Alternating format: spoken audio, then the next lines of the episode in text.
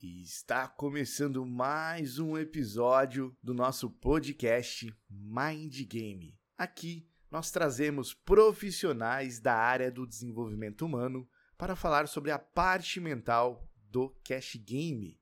Aproveita e nos siga lá nas redes sociais, arroba Drauzio Assunção e arroba Cash Game Channel.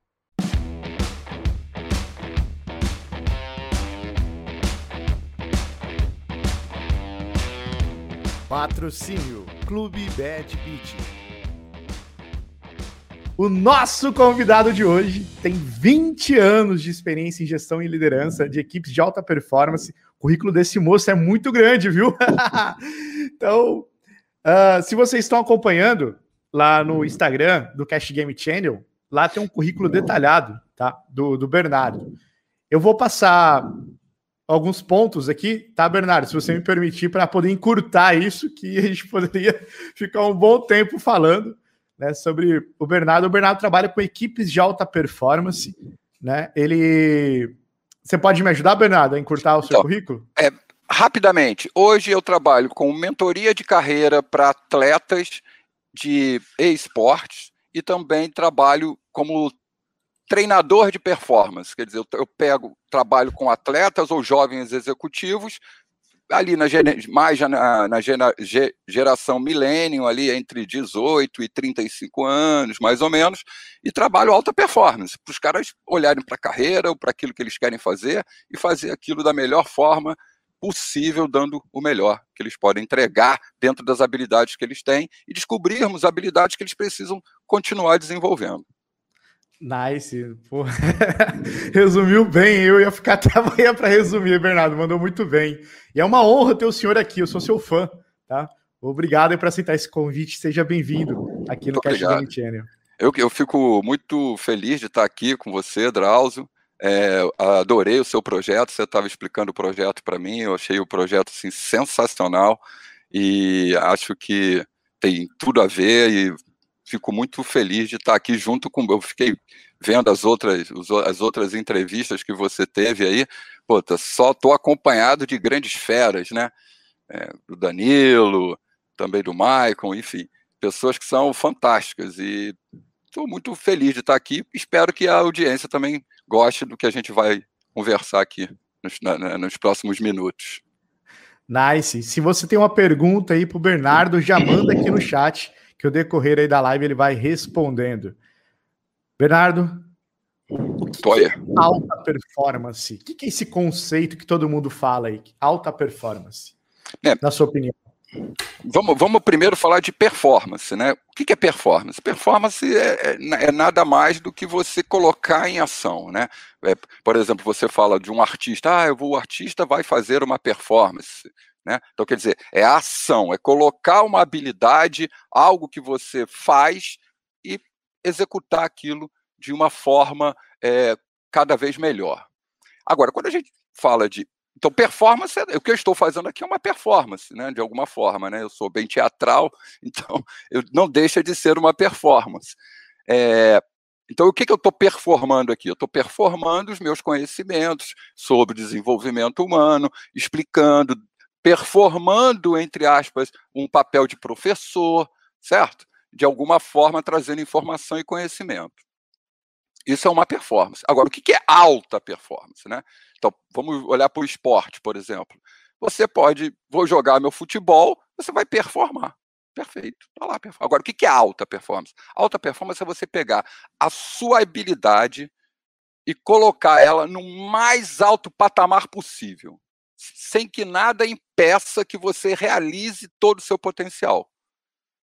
Então, quando a gente fala de alta performance, nós estamos, a gente pode falar de alta performance no mundo corporativo. Se pegar um executivo que quer executar todas as habilidades do, de uma forma bizarra, de, né, de, para competir com os top, top, top. Aí a gente chama isso de alta performance.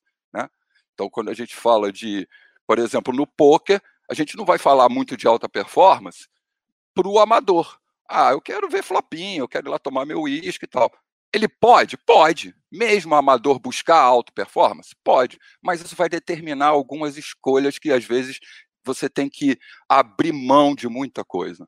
para atingir essa alta performance, seja onde, em qualquer área que você esteja pensando.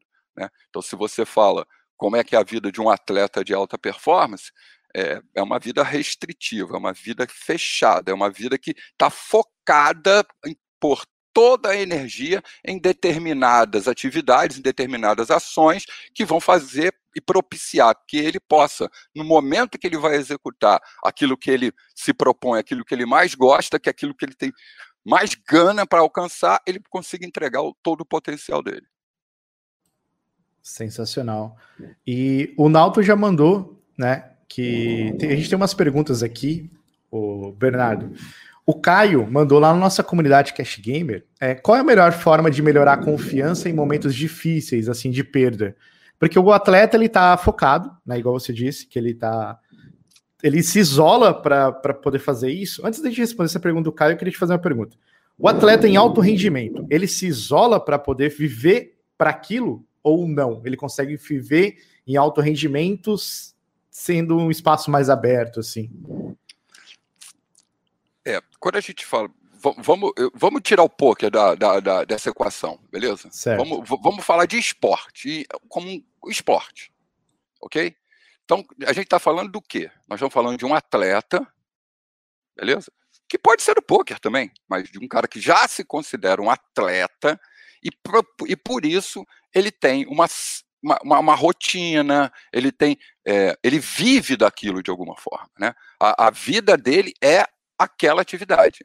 Por exemplo, alguém que está, sei lá, na natação ou na, no, no atletismo, que está num nível já de buscar uma vaga para o Mundial, buscar uma vaga para uma Olimpíada. Né? Então, a vida deste sujeito, ela vira uma vida muito restritiva.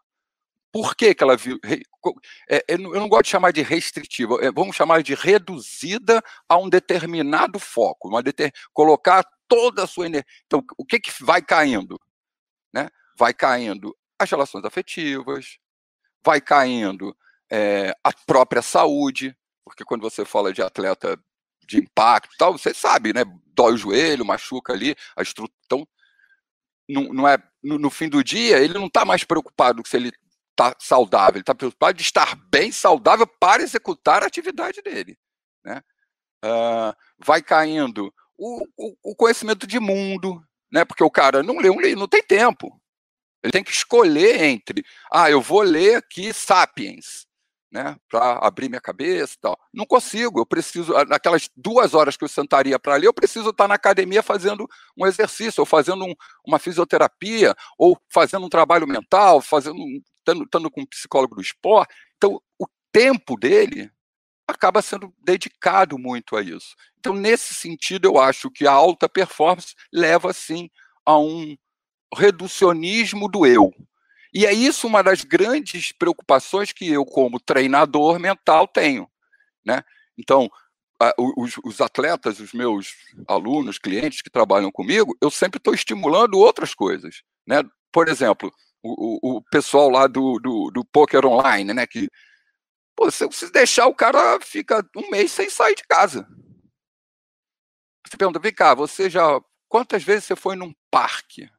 Viu uma natureza? Foi na praia, sentou e olhou para o céu. Ah, não tem tempo.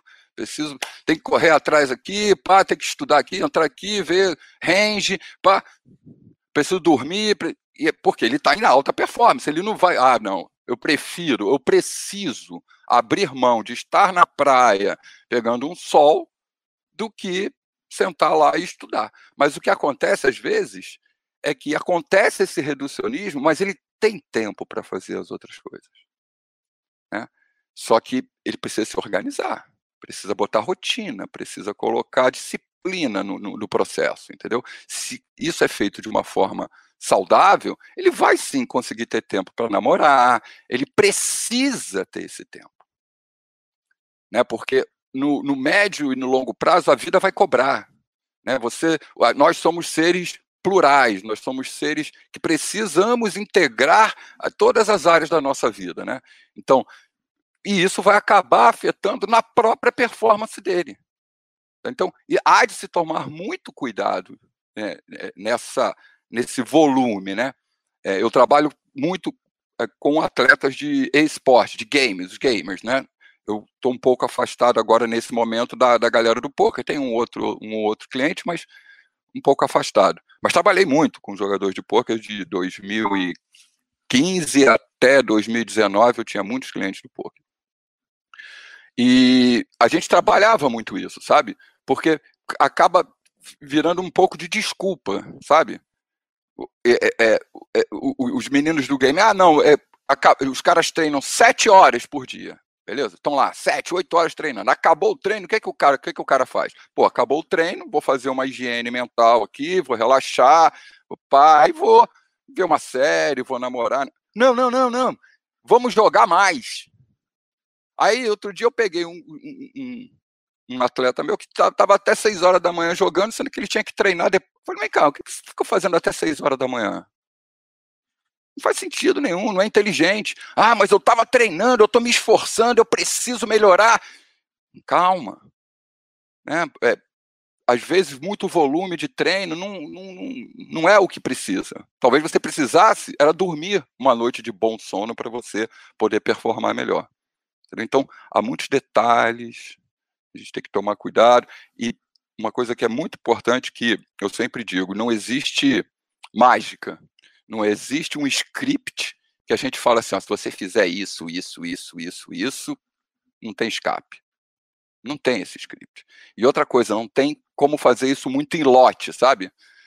Cada um, cada sujeito tem a sua especificidade ali, né? Cada um é cada um, né? Já dizia o velho ditado, né?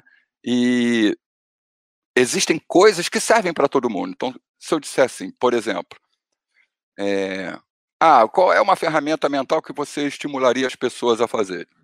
Mindfulness. Ah, serve para todo mundo? Serve para todo mundo.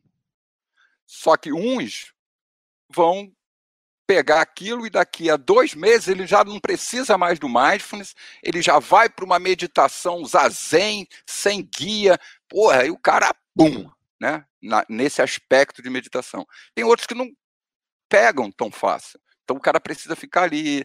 E tem outros que abandonam o negócio. Falam, ah, não serve para mim. Né? E o que, que significa isso não serve para mim? É que não serve para ele? Não.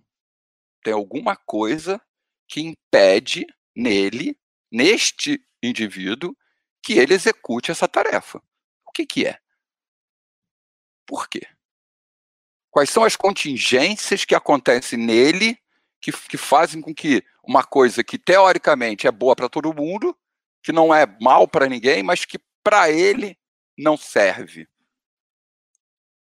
Aí você vai buscar, vai descobrir junto com ele no processo investigativo por quê. Ah, talvez é porque eu seja um cara muito agitado e ali fica. Hum, então, no, na, na verdade, na verdade, você é o cara que mais precisa.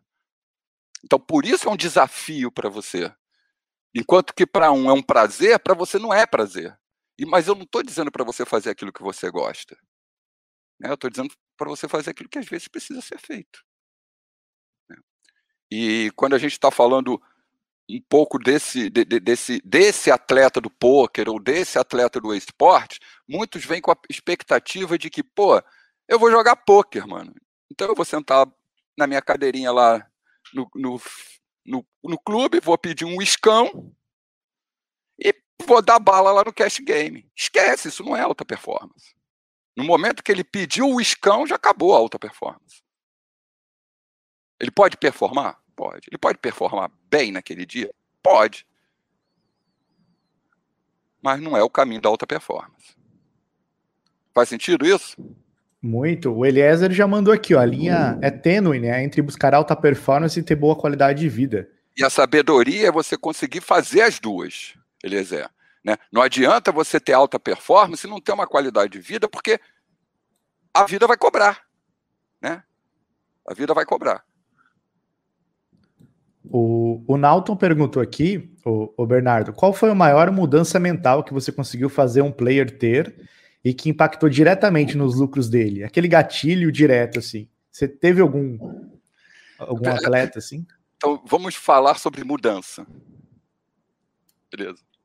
Quando a gente fala, primeiro, eu não consigo nada. Eu certo. sou. Vamos imaginar que eu seja algo assim, deixa eu ver se eu faço. Imagina que existe uma. Eu sou um assoprador de brasa.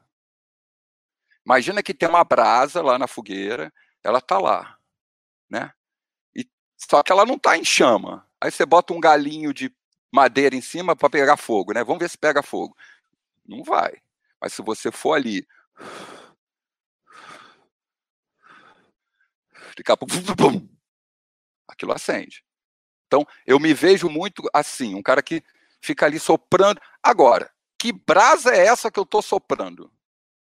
É, eu posso estar soprando uma brasa que está muito potente, que está só faltando dois soprinhos, ou estou soprando uma, pode estar soprando uma brasa que ainda não, saca? Então vai demorar um tempo ainda para soprar, soprar. Essa brasa vai cai água nela, ela vai ficar fraca, aí eu, ela sopra daqui, ela resiste e luta e não apaga, e de repente ela brilha. Né? Então, respondendo, eu esqueci o nome do, do menino que perguntou, é, do Nauton, é, não tem uma que eu fiz. Não tem uma rápido. Ah, de uma hora para outra. Pode acontecer? Pode, pode acontecer de, por exemplo, um atleta de cash game vir me procurar falar que ele tem uma questão, a gente está trabalhando essa questão, eu dou um, uma dica para ele, eu dou uma informação para ele. Aí ele, hum, vou experimentar. Ele executa, dá certo, pum, mudou.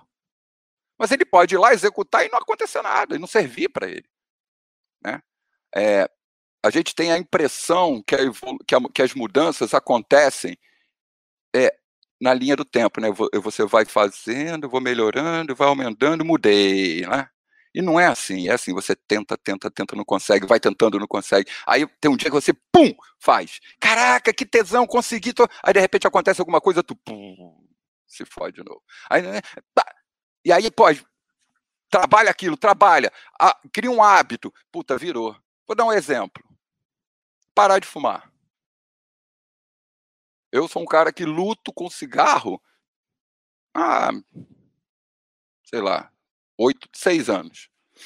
Entre para, volta, fica seis meses, volta, aí, aí, aí as pessoas olham para mim e falam, mas Bernardo, como é que pode? Você é um cara da mente, você é hipnoterapeuta hipnólogo, mindfulness. Mas peraí, eu sou sujeito, eu sou humano. Né? Eu também faço terapia. Eu também tenho coach. Eu também procuro evoluir na minha auto performance, né? na minha alta performance. Né? Conhecimento não significa que eu consiga 100% fazer tudo em mim. Né? Porque senão psicólogo não é fazer terapia, psicólogo fez psicologia, acabou, eu sou o cara. E não é a verdade. É... E aí o cigarro, né? voltando lá à mudança. Vou parar de. Quero, tenho um desejo de parar de fumar. Mas desejo é meu? Eu quero mesmo parar de fumar? Ou eu estou querendo parar de fumar porque a minha mulher reclama, a minha mãe enche o saco, o mundo diz para mim que é feio fumar, e eu estou buscando parar de fumar para atender uma necessidade do mundo? Fer... Pode falar palavrão, não, né? Ferrou. Não vai, mano. Não vai Manda mudar. bala, Bernardo. não vai mudar. Você tem que querer intrinsecamente, dentro de você. Né? E é o que estava acontecendo comigo. Racionalmente, eu pensava, pô, fumo, eu fumo há 40 anos. Fumar é uma bosta. É burro fumar. Porra, por que, que tu não para? Porque algum benefício eu tenho. Existe um benefício ali. Pode ser um benefício que a gente, na, na, na, nas terapias, a gente chama de benefício secundário. Né? Você fuma, mas não é pelo prazer de fumar. É, o que, que eu ganho quando eu fumo? Né? Se eu parar de fumar, o que, que eu perco? Eu já tive é, uma pessoa que estava conversando comigo sobre o processo de parar de fumar, ele não conseguia parar de parar. Ele descobriu que a maior dificuldade dele parar de fumar que ele fumava muito pouco e fumava uns dois com a mulher. E era um momento que eles se encontravam para trocar ideia, fumar um cigarrinho, tomar um uísque. Então, quer dizer, não era nem o cigarro, ele tinha medo de parar de fumar e perder aquele encontro. Né? O que, que é em mim? Não sei. Vício, e aí fica nisso. Neste momento, hoje, tá tudo bem. Mas pode ser que amanhã eu saia daqui, como já aconteceu, Eu estava oito meses sem fumar. Olha só, vou te contar. Oito meses sem fumar, pá, tava nem mais tava jogando um BSOP da vida. Torneio da imprensa, sei lá, alguma coisa assim. Tava de convidado. Chipado, meia-noite, eu ficha até o teto. Toco meu celular, a veterinária dizendo que a minha cachorrinha que tinha feito uma cirurgia estava morrendo. Aí eu bati para a veterinária, cheguei lá, liguei para minha mulher para ela vir. E fiquei no esperando. No meio do torneio. Larguei o torneio para lá. Aí fiquei na porta da veterinária esperando a minha esposa. E só pensando, coitada dela, vai sofrer. Aí comecei a me emocionar, comecei a chorar um pouco. Aí a veterinária, pô, não fica assim, quer um café? Eu falei, não, não quero café não, que vai me dar vontade de fumar. Ela, não tem problema, toma aqui um maço de, mal, de malboro, fume à vontade. O que, que você acha que aconteceu? Você tomou café. Tomei café, fumei cinco cigarros. Ah, fudeu. A emoção me fez com que eu tomasse uma péssima decisão. Mas por quê? Eu queria me livrar daquela dor. E na minha rede neural, alguma coisa está gravada que o cigarro faz isso. Quando eu fumo, eu me alivio. E é mentira isso, né? Eu criei uma, uma, um hábito que é muito difícil mudar. Então, por isso que os alcoólicos anônimos sempre dizem, né? É por hoje. Hoje eu não bebi.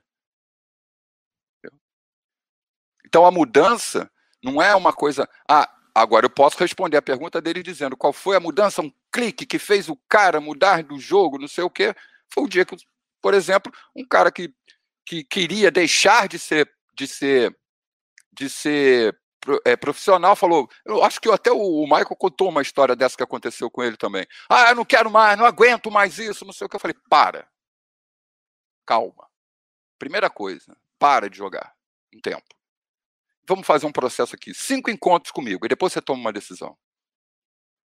Não parou de jogar, carreira deslanchou, e hoje está muito bem, graças a Deus, vivendo de pôquer, feliz da vida Lá ganhando mais do que eu, aquele filho da puta.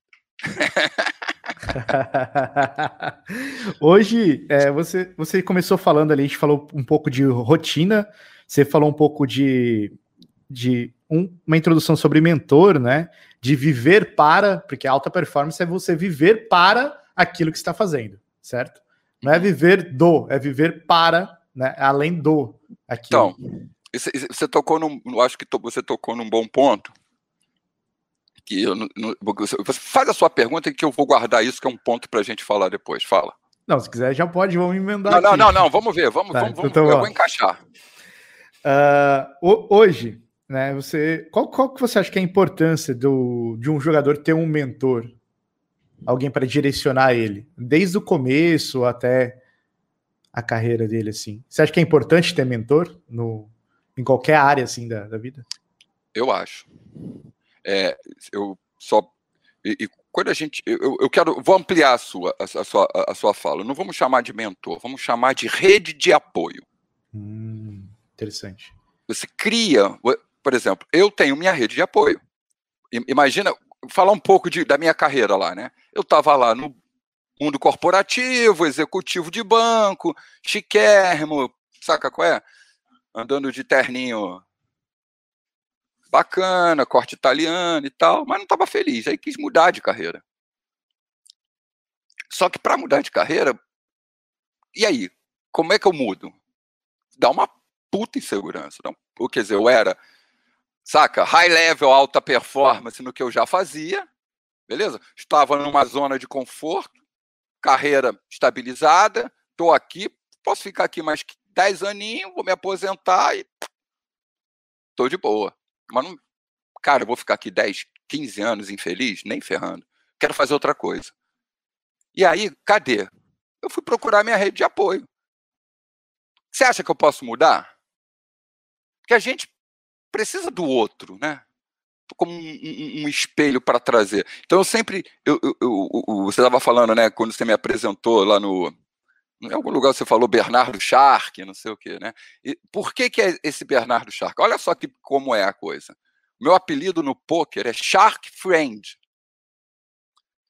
Quando eu abri minha conta no, na PokerStars, eu estava começando ali a, a, conhecer os meninos do, do, do Acaritim. Né? Eu vivia no Acaritim, trabalhei com os professores do Acaritim muito tempo, né? É, e, e aí eu falei para ele, pô, eu não sou Shark. Eu sou Shark Friend, eu sou amigo dos Sharks. Ah, sensacional. né? Porque, cara, se eu, eu sempre fiz isso na minha vida, né? Quero aprender poker, 2014. Quero, porra, eu comecei a jogar um poker online, muito vendo o Serginho e o Ari Aguiar nas transmissões, né? Falei, pô, isso é muito legal, eu curtia demais. Falei, vou, vou jogar poker. Aí, rapidamente, eu descobri que tinha que estudar aquele bagulho. Que não era brincadeira de, de, ver flopinho. Aí comecei a fazer umas aulas na época na Intelipoker com o, com o Vitinho, que hoje está no Forbet, o Vids, que é um fofo, um cara incrível, gosto muito dele, meu brother. E aí falei, bom, peraí, quem é o pica das galáxias nesse negócio aqui no Brasil? Quem é? Ah, o tal de André Acari. Tal de André Acari que ganhou o bracelete, ganhou o Mundial, estou falando de 2014, ainda o não tinha os, os outros braceletes que vieram depois. Né? Aí eu falei, ah, beleza. Aí fui lá descobri que ele tinha um curso mensal. Eu falei, vou fazer o curso do cara. Aí fui lá, me inscrevi, aí foi aí que eu conheci o André, e a partir disso que eu comecei a trabalhar com os atletas lá. Mas se eu quero aprender neurociência, porra, vou fazer uma faculdade de medicina, não dá para mim. Então, eu quero aprender neurociência. Então, quem é que fala de neurociência por aí bem? Vamos procurar. Aí pergunta num, pergunta no outro. Ah, tem a, o Pedro Calabres. Hum, beleza. Deixa eu ver aqui o Pedro Calabres falando. Ah, beleza. Tem uma moça chamada Carla Tiepo. Ah, nossa, gostei da doutora Carla Tiepo. Gostei. É aqui. Vou fazer um curso online. Fiz um curso online. Hum, pouco. Ela dá curso presencial. Fiz todos os cursos presenciais. Fiquei amigo. E hoje ela é minha mentora em neurociência. Então, hoje eu faço parte da, de uma equipe que trabalha com o desenvolvimento humano no chapéu da neurociência com ela. Então, quer dizer, se eu precisar aprender alguma coisa, eu vou subir no ombro do gigante, né, mano? Para que, que eu vou ficar querendo. Ah, então, beleza. Filosofia. Pô, preciso. Quero aprender um pouco de filosofia. Puta, quem é o.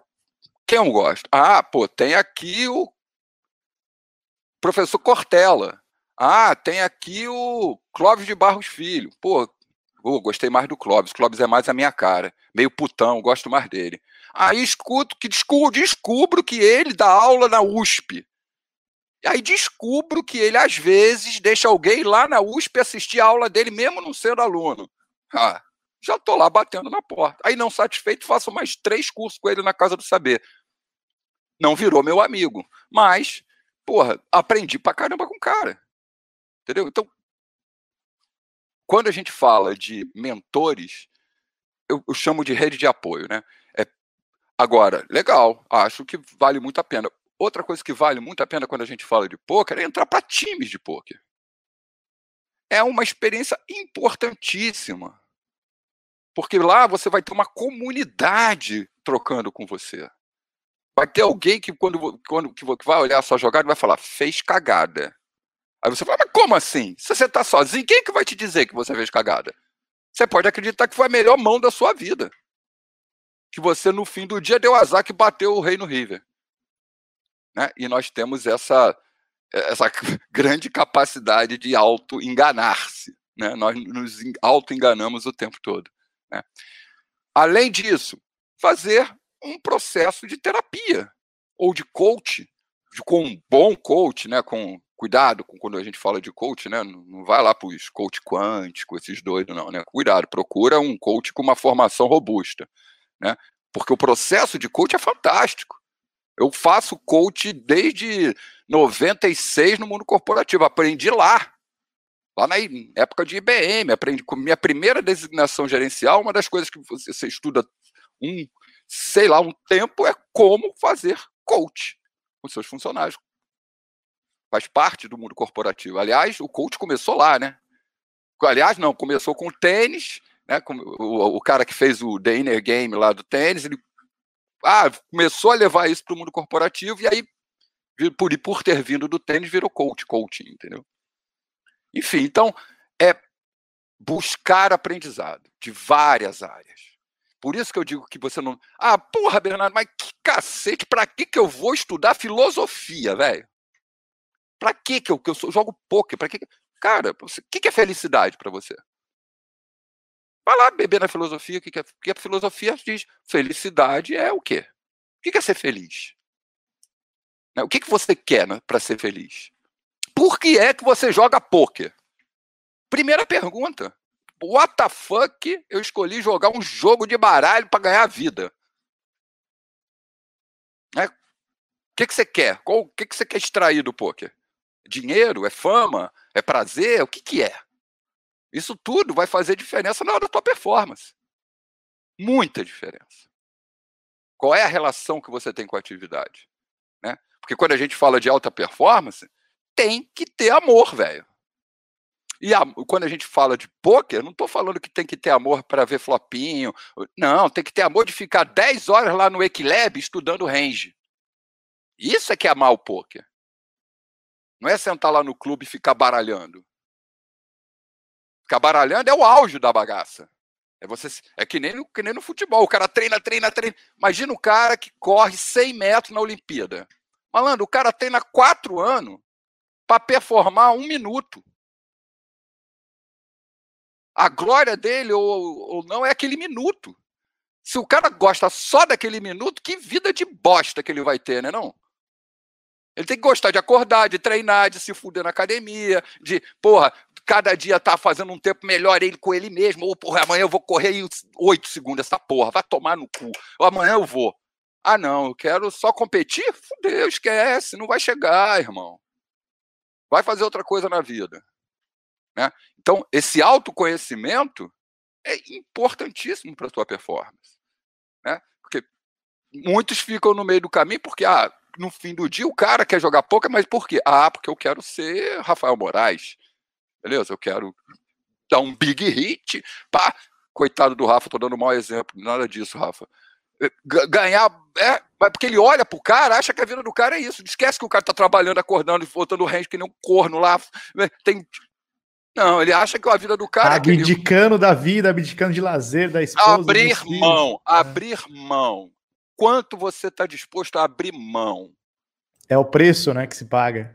Tem um preço, irmão, não tem escape. E outra coisa, o poker ainda é uma coisa mais legal ainda do que a maioria dos, dos esportes? Partindo do princípio que a gente considera hoje poker um esporte, mesmo que seja um esporte da mente. Beleza? É esporte, é esporte da mente, tem que ter conduta de atleta. O que é conduta de atleta? Rotina, alimentação, trabalho mental, trabalho físico. Eu fui dar uma palestra uma vez no, no Masterminds que eu falei ah, tem que fazer exercício. Teve um cara que levantou uma porra. Eu só quero ver um flopinho. Eu falei, ótimo. Tome seu whiskinho, veja o seu flopinho, se divirta demais, que nem eu faço. Mas não vai me dizer que você quer ser profissional. E quer, e quer, e quer alta performance. Esquece, irmão. Deita, cai na real, né? Quem? E outra coisa, ah, eu quero me desenvolver. Ah, tá bom, eu quero chegar em algum lugar, mas aonde eu estou? Quem sou eu no poker? Né? Quais são as verdadeiras. Aí dói olhar, irmão. Dói. Primeiros encontros, às vezes, nos processos de, de, de desenvolvimento de coaching ali, o cara fala: não quero mais. Não, não, parei, tá bom, tá bom, chega, não quero mais. Por quê? Porque eu, eu vou começar a apertar ele, ele vai falar, mas, porra, Bernardo, é, Porra, não tô afim, não tô afim de abrir mão disso. E aí, beleza. E, e, e outra coisa, sem culpa, sem julgamento. Beleza? Pode ser muito. Fe... Pô, por exemplo, outra coisa, eu posso ser sustentável no poker, viver daquilo, beleza? Mas nunca ser o picão. Nunca vou arrebentar. Beleza? Mas ficar ali sustentável. Tá bom. Dá para ah. ser, dá para ser profissional sem estar em alta performance, sim? Você acredita? Com alto risco, né? Ainda mais no poker. Então, o que, que pode acontecer? Ah, beleza. Eu, eu tenho uma, eu bato uma bola suficiente. É, é, que eu estou tentando dar um exemplo do futebol que não encaixa muito. Mas por, vou, deixa eu tentar explicar no futebol o que eu estou te dizendo. Por exemplo, eu comecei a minha carreira, eu e o Neymar junto. Neymar bate mais bola do que eu. Ele foi indo, foi indo, foi. E eu, hoje o Neymar joga no Barcelona e eu jogo na Portuguesa. Mas tudo bem que eu jogue na portuguesa. Beleza? O Neymar ganha um milhão de euros por mês, eu ganho 25 mil. Cara, mas espera aí, ganhar 25 mil, jogar futebol, viver dessa porra é ruim? Não é ruim não, irmão. Por que, que precisa ser Neymar para ser feliz? Então, aí a gente volta naquilo que eu estou te falando, né? O que, que você quer com poker? Você quer ficar rico? Eu não sei se é o melhor caminho. Quer ser feliz fazendo aquilo que você ama e ser sustentável? Podendo ficar rico? Sensacional. Dá para entender? Eu, eu, eu, acho que eu, consegui. Porque assim, ah, não, se eu não, se eu não ganho bracelete, não sirvo para jogar poker. Não, pô. Ah, e outra coisa, eu vou jogar no field que eu pato. Entendeu? Não vou jogar o high roller lá no, no Rio, em Vegas. Mas posso dar uns. jogar ali os. Né? O Omarrazinho encapado ali no clubezinho. Da... E viver disso. Como viver disso? Eu consigo tirar do poker mensal uma média no ano de 7 mil reais mês. Dá para você viver com 7 mil reais? Pode dar. Ou não. Você seria. Pô, tem gente que está vivendo com muito menos do que isso, sendo caixa de banco. Concorda? O cara trabalha, não sei o quê, vai ser caixa lá no banco X. O salário dele deve ser isso aí. Sete, e, e é feliz, acorda todo dia, manda o filho para escola, trabalha, tem suas férias, e está feliz, e deu propósito naquilo que ele está fazendo. Qual é o propósito que você tem do poker? Se pergunta isso antes de escolher. É porque existem vários caminhos, e, e caminhos bons. Agora, existe um que é muito ruim, que é do auto-engano, que é de você não se dedicar, de, é que, de você é, olhar para o jogo do, da forma errada. Como é que você olha? O que, que você vê no jogo, né? E a gente sabe né, que o, o, cash game tem uma tendência de puxar mais até do que o, do que o, o MTT lá, o, porque o cash game é mais recompensa imediata, é ali, e pá, um dia você bum, outro dia você se fode, né? Então tem que ter é. uma estrutura muito boa para aguentar essa, essa vida. Entendeu? Então você tem que estar muito firme nos seus propósitos, muito estruturado, senão pira o cabeção. Né? Pira o cabeção. E aí, essa estruturação é que ela acontece nesses processos que, eu, que, eu, que a gente trabalha, que eu, o próprio Danilo, o próprio Michael que teve aqui, que usa os processos através da hipnose, ele está bem focadão lá na hipnose. Então, e é isso que a gente, que todas essas pessoas procuram potencializar a alta performance, mas dentro de uma realidade. Por exemplo, eu estou com 58 anos. Aí, se eu chego. Ah, eu descobri o CSGO. Você conhece? Gamer? Sim, Descobri sim. o CS. Caraca, vou jogar esse bagulho aqui. Ferrou. Descobri. Eu quero ser profissional de CSGO, vou viver. Esquece, irmão. Porra, você não vai, mas tem um garoto de 18 anos que tá assim com o bracinho, ó. E você tá lá. Tiozão. Não vai dar, irmão, esquece. Agora, eu com 50 anos posso me tornar um profissional de cash game? Posso. Como? Calmou. Calmou. É isso? Beleza, fazer um plano. Vamos fazer um plano, vamos. Quais são as minhas competências? Dentro dessas competências, que field eu mato? Qual é o bankroll que eu tenho? Cria uma empresa. Empresa Bernardo Poker Player faz uma injeção de, de, dinheiro dela. Deixa o resto do dinheiro lá, que isso aí é o dinheiro da, da sua vida. Se aqui falir, mano, tu tem que fazer outro aporte. Vai ter para fazer outro aporte? Se planeja para isso. Se... Ah, beleza. Agora, o que, é que eu preciso fazer? Preciso desenvolver algumas habilidades. Então eu vou investir nessa empresa. Como é que eu vou investir? Vou contratar o Michael para fazer hipnose esportiva comigo. Vou contratar o, Bernardo para fazer performance comigo. Terapia. Não, Bernardo, eu gosto mais do Bernardo falando, deixa aqui o cara me ajudando na hipnose, o Bernardo, não sei, dá os pulos, mano. Agora, com essa mentalidade, você ser uma empresa. Porque se você está querendo ser profissional e querendo viver daquilo, aí você já tem que começar a pensar, legal, o que, que eu posso fazer no entorno do poker? Será que se eu streamar o meu jogo, se eu jogo online, vale a pena? Hum, talvez. Posso tirar um dinheirinho aqui, mas Será que isso não vai tirar minha atenção e vai cair o meu. Ah, então tudo tem que parar e pensar e planejar. Calma, decisões top-down. Respira, inspira e não pira. Planeja, faz tudo direitinho e aceita quando não dá certo. Como toda empresa. Às vezes você vai, faz um investimento, vou abrir um restaurante, papapá, se esforça, é, não, não virou. E aí? Fecha. E vai fazer outra coisa. Não fica ali, ah, mas é o sonho da minha vida. Beleza. Será que não dá para você fazer outra coisa, fazer um pé de meia, e aí depois que você tiver com o pé de meia, você vai viver o seu sonho, que foi o que eu fiz? Meu sonho era ser mergulhador. Eu queria viver de dar aula de mergulho e mergulhar. Só que a minha história me levou para o mundo corporativo, eu sou geração baby boomer. Imagina eu com 23 anos, na IBM, chegar para meu pai e falar: eu vou largar tudo que eu vou ser mergulhador. Meu pai me matava. Entendeu? Então, e aí o que, que eu fiz? Passei a minha vida inteira trabalhando para caramba, ganhando dinheiro e mergulhando como turista. Trabalhava, mergulhava. Fui me desenvolvendo. Quando cheguei nos 40 anos, vou fazer um sabático parei, larguei tudo, fiquei um ano sem trabalhar e fui morar em Fernando de Noronha, sendo instrutor de mergulho. Fui viver meu sonho. Quando eu vi, falou, opa, morar no paraíso não é igual a visitar o paraíso.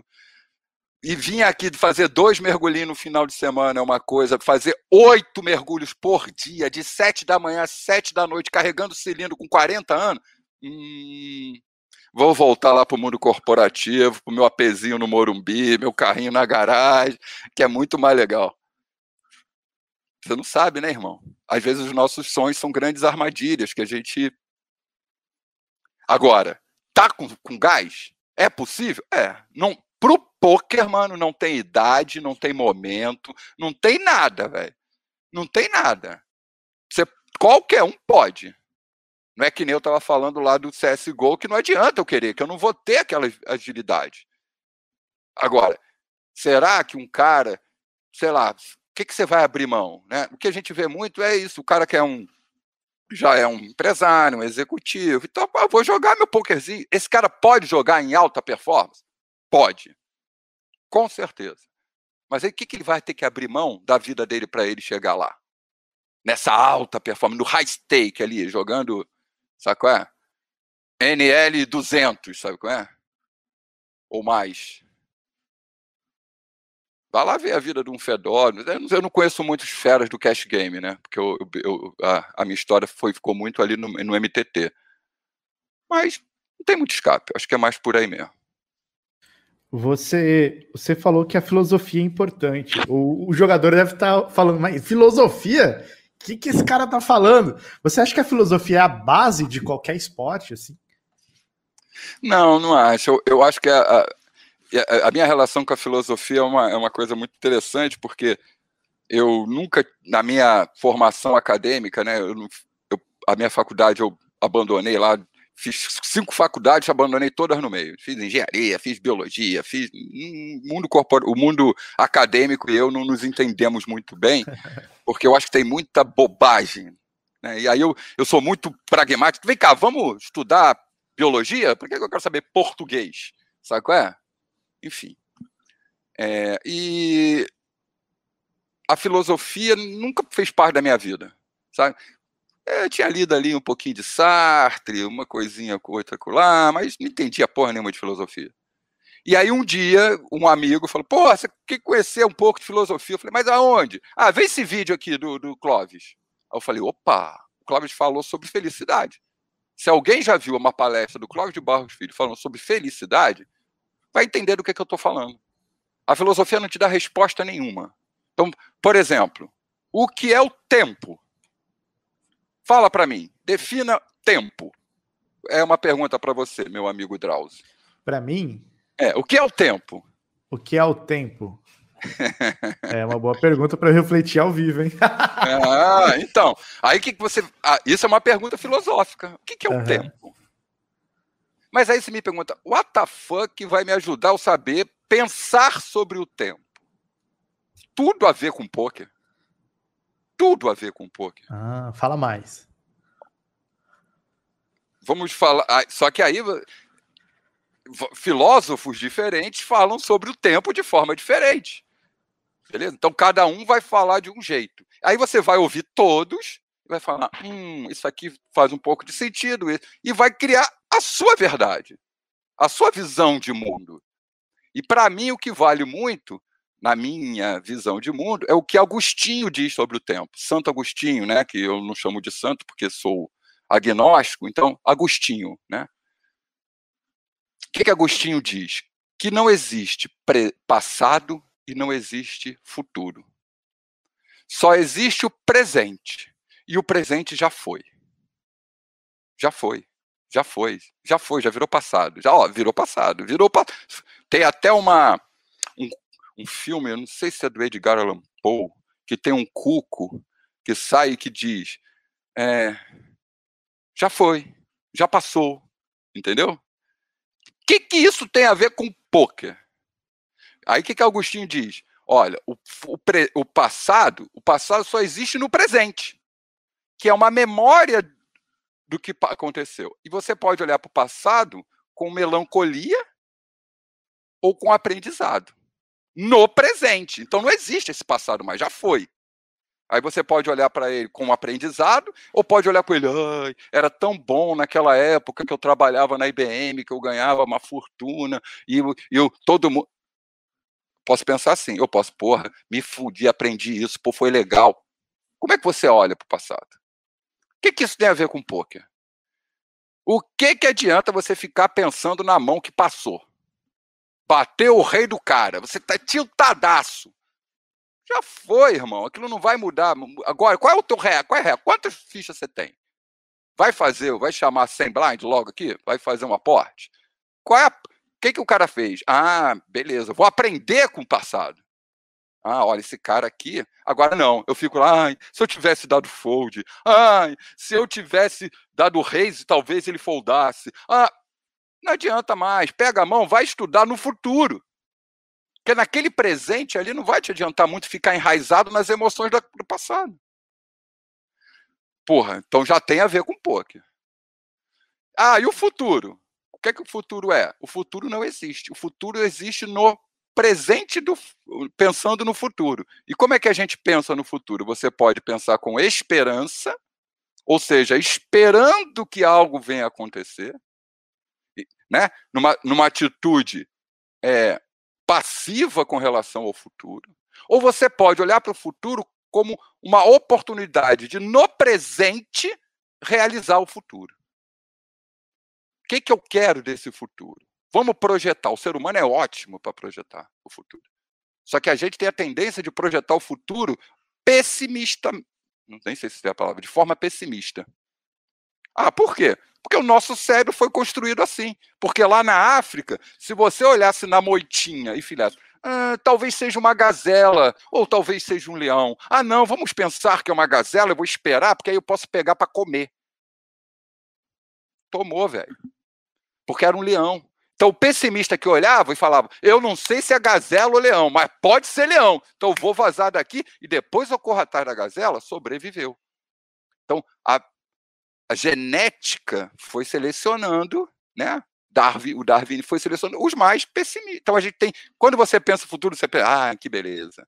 Vou. Fica, não, você sabe, ih, caralho, vai dar merda, isso não vai funcionar, o que é que eu faço? Pô, a mulher vai brigar comigo. Você só pensa cagada.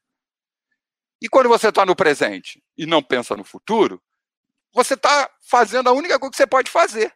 É viver aquilo aqui agora. O River não está no futuro. Você tem que olhar para ele. Mas como é que você vai olhar para esse futuro? No presente.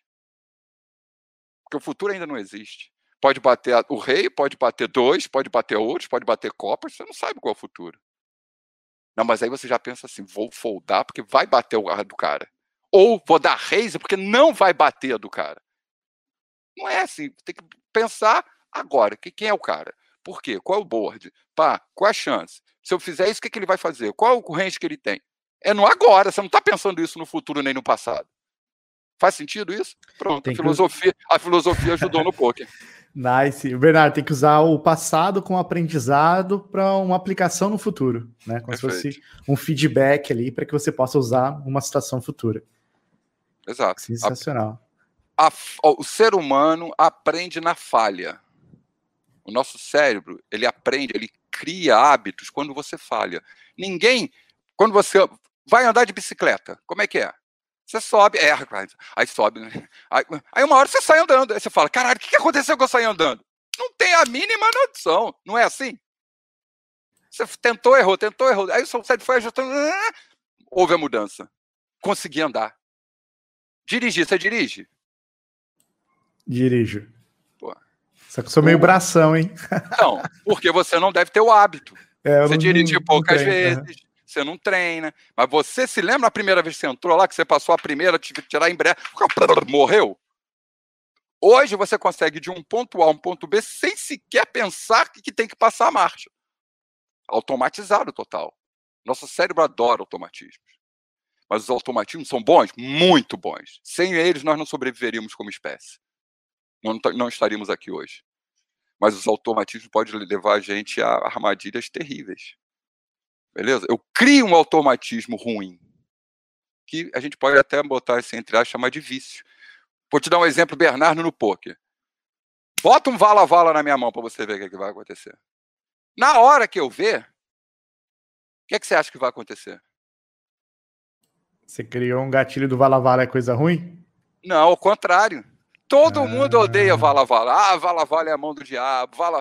Quando eu pego um vala-vala, graças a Deus. Se bater a dama a dama, eu já fico. Hum. Agora, se for vala-vala, tá certo ou tá errado? Não sei, tá errado, porque eu tô criando uma expectativa, eu tô dando uma visão de mundo irreal. Que vala-vala e dama-dama e rei-rei, é, vai depender de muita coisa. Às vezes tem um rei-rei é uma bosta, né? Porque o cara tem as ai, né? Você não sabe. Mas é bom ter rei-rei lá no início da mão? É, legal, rei-rei, bora. Então, mas vamos ali, aí tá com rei, rei, aí bate as, sei lá, a gente tava falando, eu tava falando, não sei com quem eu tava falando isso, com um coach meu, exatamente. Você tá lá, rei, rei, felizão, aí bate as, é, dama, valete, tudo de paus e você tem rei, rei de ouros e, e copas. Você fala, hum, já azedou um pouco, né? As 10, valete, bom, o cara tem um. Ai, caralho, já ficou esquisito. Aí você beta, o cara tribeta, você for beta, o cara win. Ai, caralho, ficou muito esquisito, né? Então foi o rei rei? Qual é a decisão? Qual é a emoção? Né? Gostei muito de uma coisa que o Michael falou ontem, na, na, na, na, na aula, na palestra dele, no bate-papo, que ele falou sobre a, a questão das emoções, comparando as emoções com as ondas.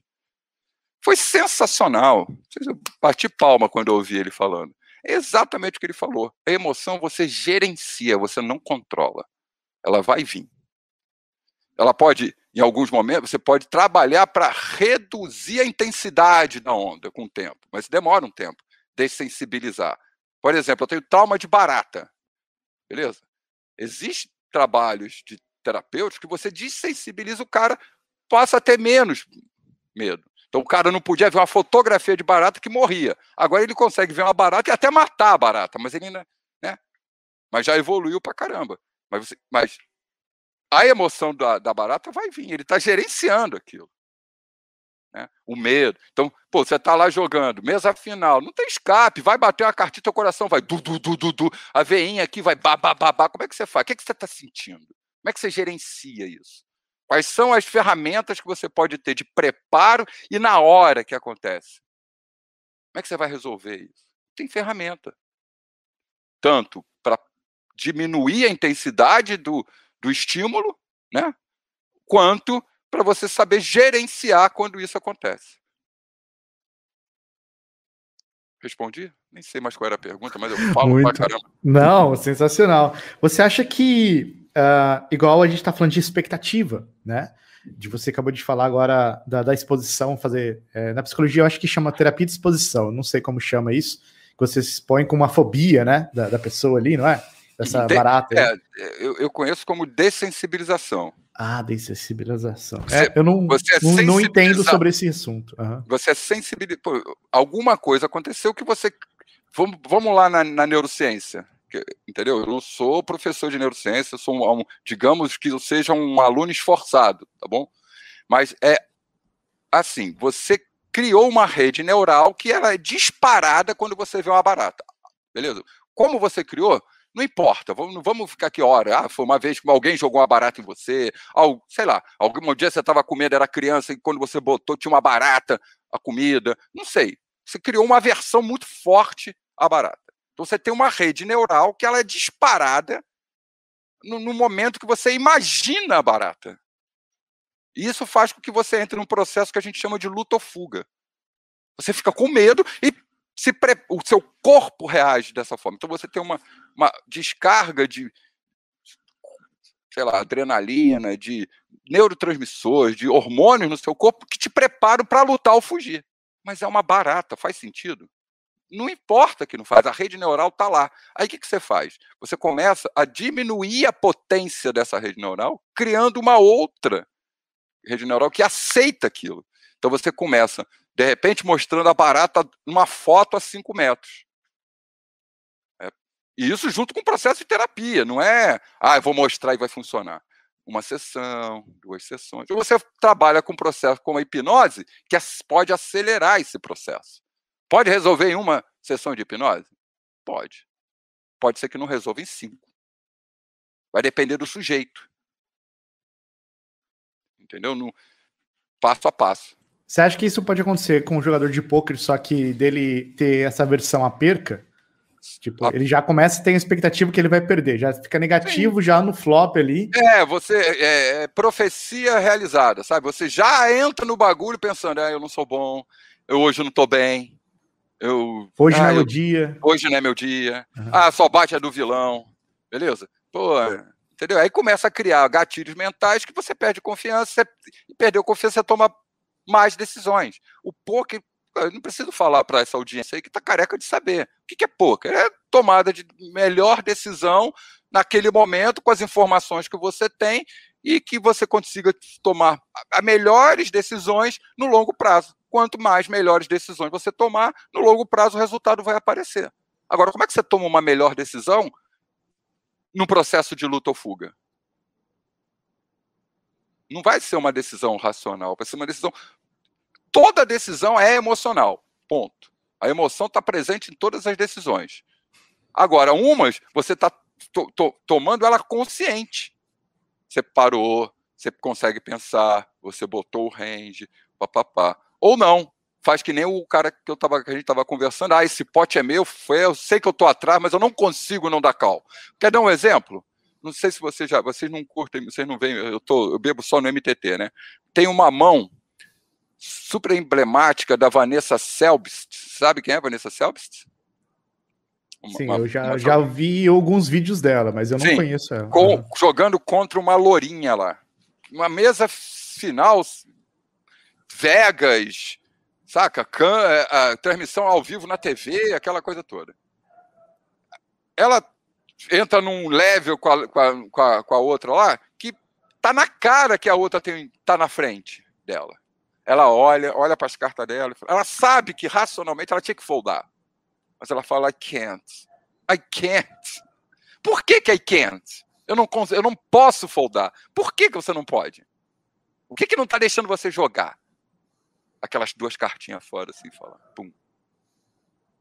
Só você se autoconhecendo e você não vai saber sozinho. Ela não sabe por que, que ela. Talvez ela não saiba porque ela deu aquele call. Mas, na minha opinião, que estou vendo de fora, que eu não conheço ela. Tem muita emoção envolvida, muito ego. Pô, e se, e se ela estiver passando a mão na minha bunda? Vai todo é mundo famoso... ver, vai todo mundo ver. Porra, eu sou Vanessa Selbst, tá pensando que eu sou a pica das galáxias machona. Tem uma. Não, vou dar esse call, sou macho, cal, pum, caí. É o famoso se bateu, parabéns, né? Se acertou, parabéns. Mas no, no, cara, cara, nessa mão, o caso, ela sabia, ela botou o range certo, você não pode ter, é, você só pode ter quadra. Você tá quadrada, é uma, eu acho que ela tinha uma quadra de quatro. É, só pode ser, você não estava fazendo isso. Eu tô com full house. Não consigo foldar esse full, mano. Só tô perdendo para essa mão, pra quadra, call. É a mina, par de quatro. Aí ela sai. O mais legal é que ela sai, ela sai da mesa, levanta e ela começa a querer justificar o call. É, eu não conseguia. Eu tinha que dar esse call. É, podia não ser, né? entendeu? Ela, mentalmente ela quer se responder, sabe? Quer falar, porra, eu fiz isso racionalmente. Pica. A emoção estava ali. E vai estar tá sempre. E tudo bem. Nós somos seres emocionais. Mas qual é a importância agora? Me conhecer. Quais são as emoções que estão me fudendo? Que, que acontece quando eu tô lá no clube X e o cara da. Aquele cara tá jogando comigo. Quando eu tô jogando com o Joãozinho, não sei. Agora, quando eu tô jogando com o Paulinho, qual o level que eu tenho com o Paulinho? Entendeu? Então, você tem que se conhecer, né, irmão? Onde é que tá aí? Porque é, tu acha que a emoção tá ali. Se você não ficar malandro, ela vai te comer. Ela vai vir a onda enorme, porque você não fez nenhum trabalho de fazer com que aquela ondinha seja uma onda menor, só de um metrinho ali. Aí vai vir um onda de 20 metros, aí você vai olhar para ela, não tem ferramenta nenhuma, você não vai conseguir furar a onda, você muito menos surfar nela. Aí você vai ganhar aquilo na cabeça e GG. Você acha que a situação da Vanessa foi uma situação meio de ego? Você acha que o ego influencia o desempenho também do atleta? Nós somos seres extremamente egóicos e narcisistas. Quanto mais nós. Pô, no poker, pelo amor de Deus. Você vai. Por que, que nem conta parada, velho? Fica ali contando parada, um outro. o cara. Por quê? Porque quer se livrar daquela dor, sabe é? De ter feito bosta. Ai, mas não tinha jeito, não tinha como. Talvez não tivesse mesmo. Mas será? Será que não é você querendo amenizar a dor de ter perdido pro cara? E aí a gente se engana. Aí a gente bota, em vez de botar a, a, a razão para entender a mão, perguntar, pô, o Akari, eu joguei essa mão aqui. Aí o Akari vai olhar para você, porra, mano, que porra de qual foi esse? Que bosta. Aí, hum, que merda, um já bateu em mim. Aí eu vou ali no, no, no Fosteiro. Ô, Fosteira, pô, joguei essa mão assim, pô, fiz isso, fiz isso, tava com quantos. Porra, mas por que não tinha que ter dado check raise você deu só check. Puta, fiz merda. Não quero ouvir. Pra que, que eu vou ouvir? Vai doer em mim. Aí eu prefiro achar que o vilão deu sorte e eu fiz tudo certinho. E, e aí, aí, você eu... vira coach de mesa, que é aqueles coach de mesa, que é da coach lá na mesa? Então, quer dizer, não tem resposta, sabe? Assim, ah, agora, o que eu posso dizer? Exercício físico, um trabalho de mindfulness. Porra, se, ah, eu sou jogador de cash game live. Puta, e aí? Você pode escolher ser aquele cara que cada dia vai aparecer no clube uma hora, porque está lá 24 horas jogando. Acordei, dormi, acordei, acordei. Ou não, você vai falar: não, eu quero jogar qual é o field que eu quero jogar? Ah, o melhor field é o das três da tarde ao, à meia-noite. Puta, então essas são minhas horas de game. Legal, então vou jogar de três à meia-noite. Então se eu for parar de jogar à meia-noite, esteja acontecendo o que tiver, up ou down, eu vou, redrop, acabou, fui para casa. Aí vou dormir minhas oito horinhas, pá, vou acordar umas 10 da manhã, vou fazer uma academia, vou me alimentar direito, vou ligar para um nutricionista, vou fazer minha terapia. Aí, quando for meio-dia, vou sentar no computador, vou estudar umas mãos que eu anotei de ontem. Pá. Aí almoço, duas horas antes. Aí já vou para o clube, já chego lá antes, faço uma auto-hipnose para me preparar para a session e engato. Porra. Agora o outro não, o outro fez o quê? Jogou até as quatro da manhã, foi em casa, tomou um banho, dormiu, já acordou, já tomou dois Red Bull. O que, que você acha que vai performar melhor? É uma escolha, não tem problema. Cada um no seu cada qual, sem julgamento, não tem essa. Se você está feliz e está sustentável, tudo bem. Mas não vem me dizer que quer alta performance, que não quer. Você quer viver a vida. Deixa a vida me levar, vida leva. É, uma, é, uma, é, uma, é um jeito de viver? É. Mas que para mim, para a pessoa que eu sou, eu não serve. Eu preciso ter algum controle da minha, da minha, da minha história, sabe? É, se eu deixar. A vida já me leva para caminhos que eu não quero.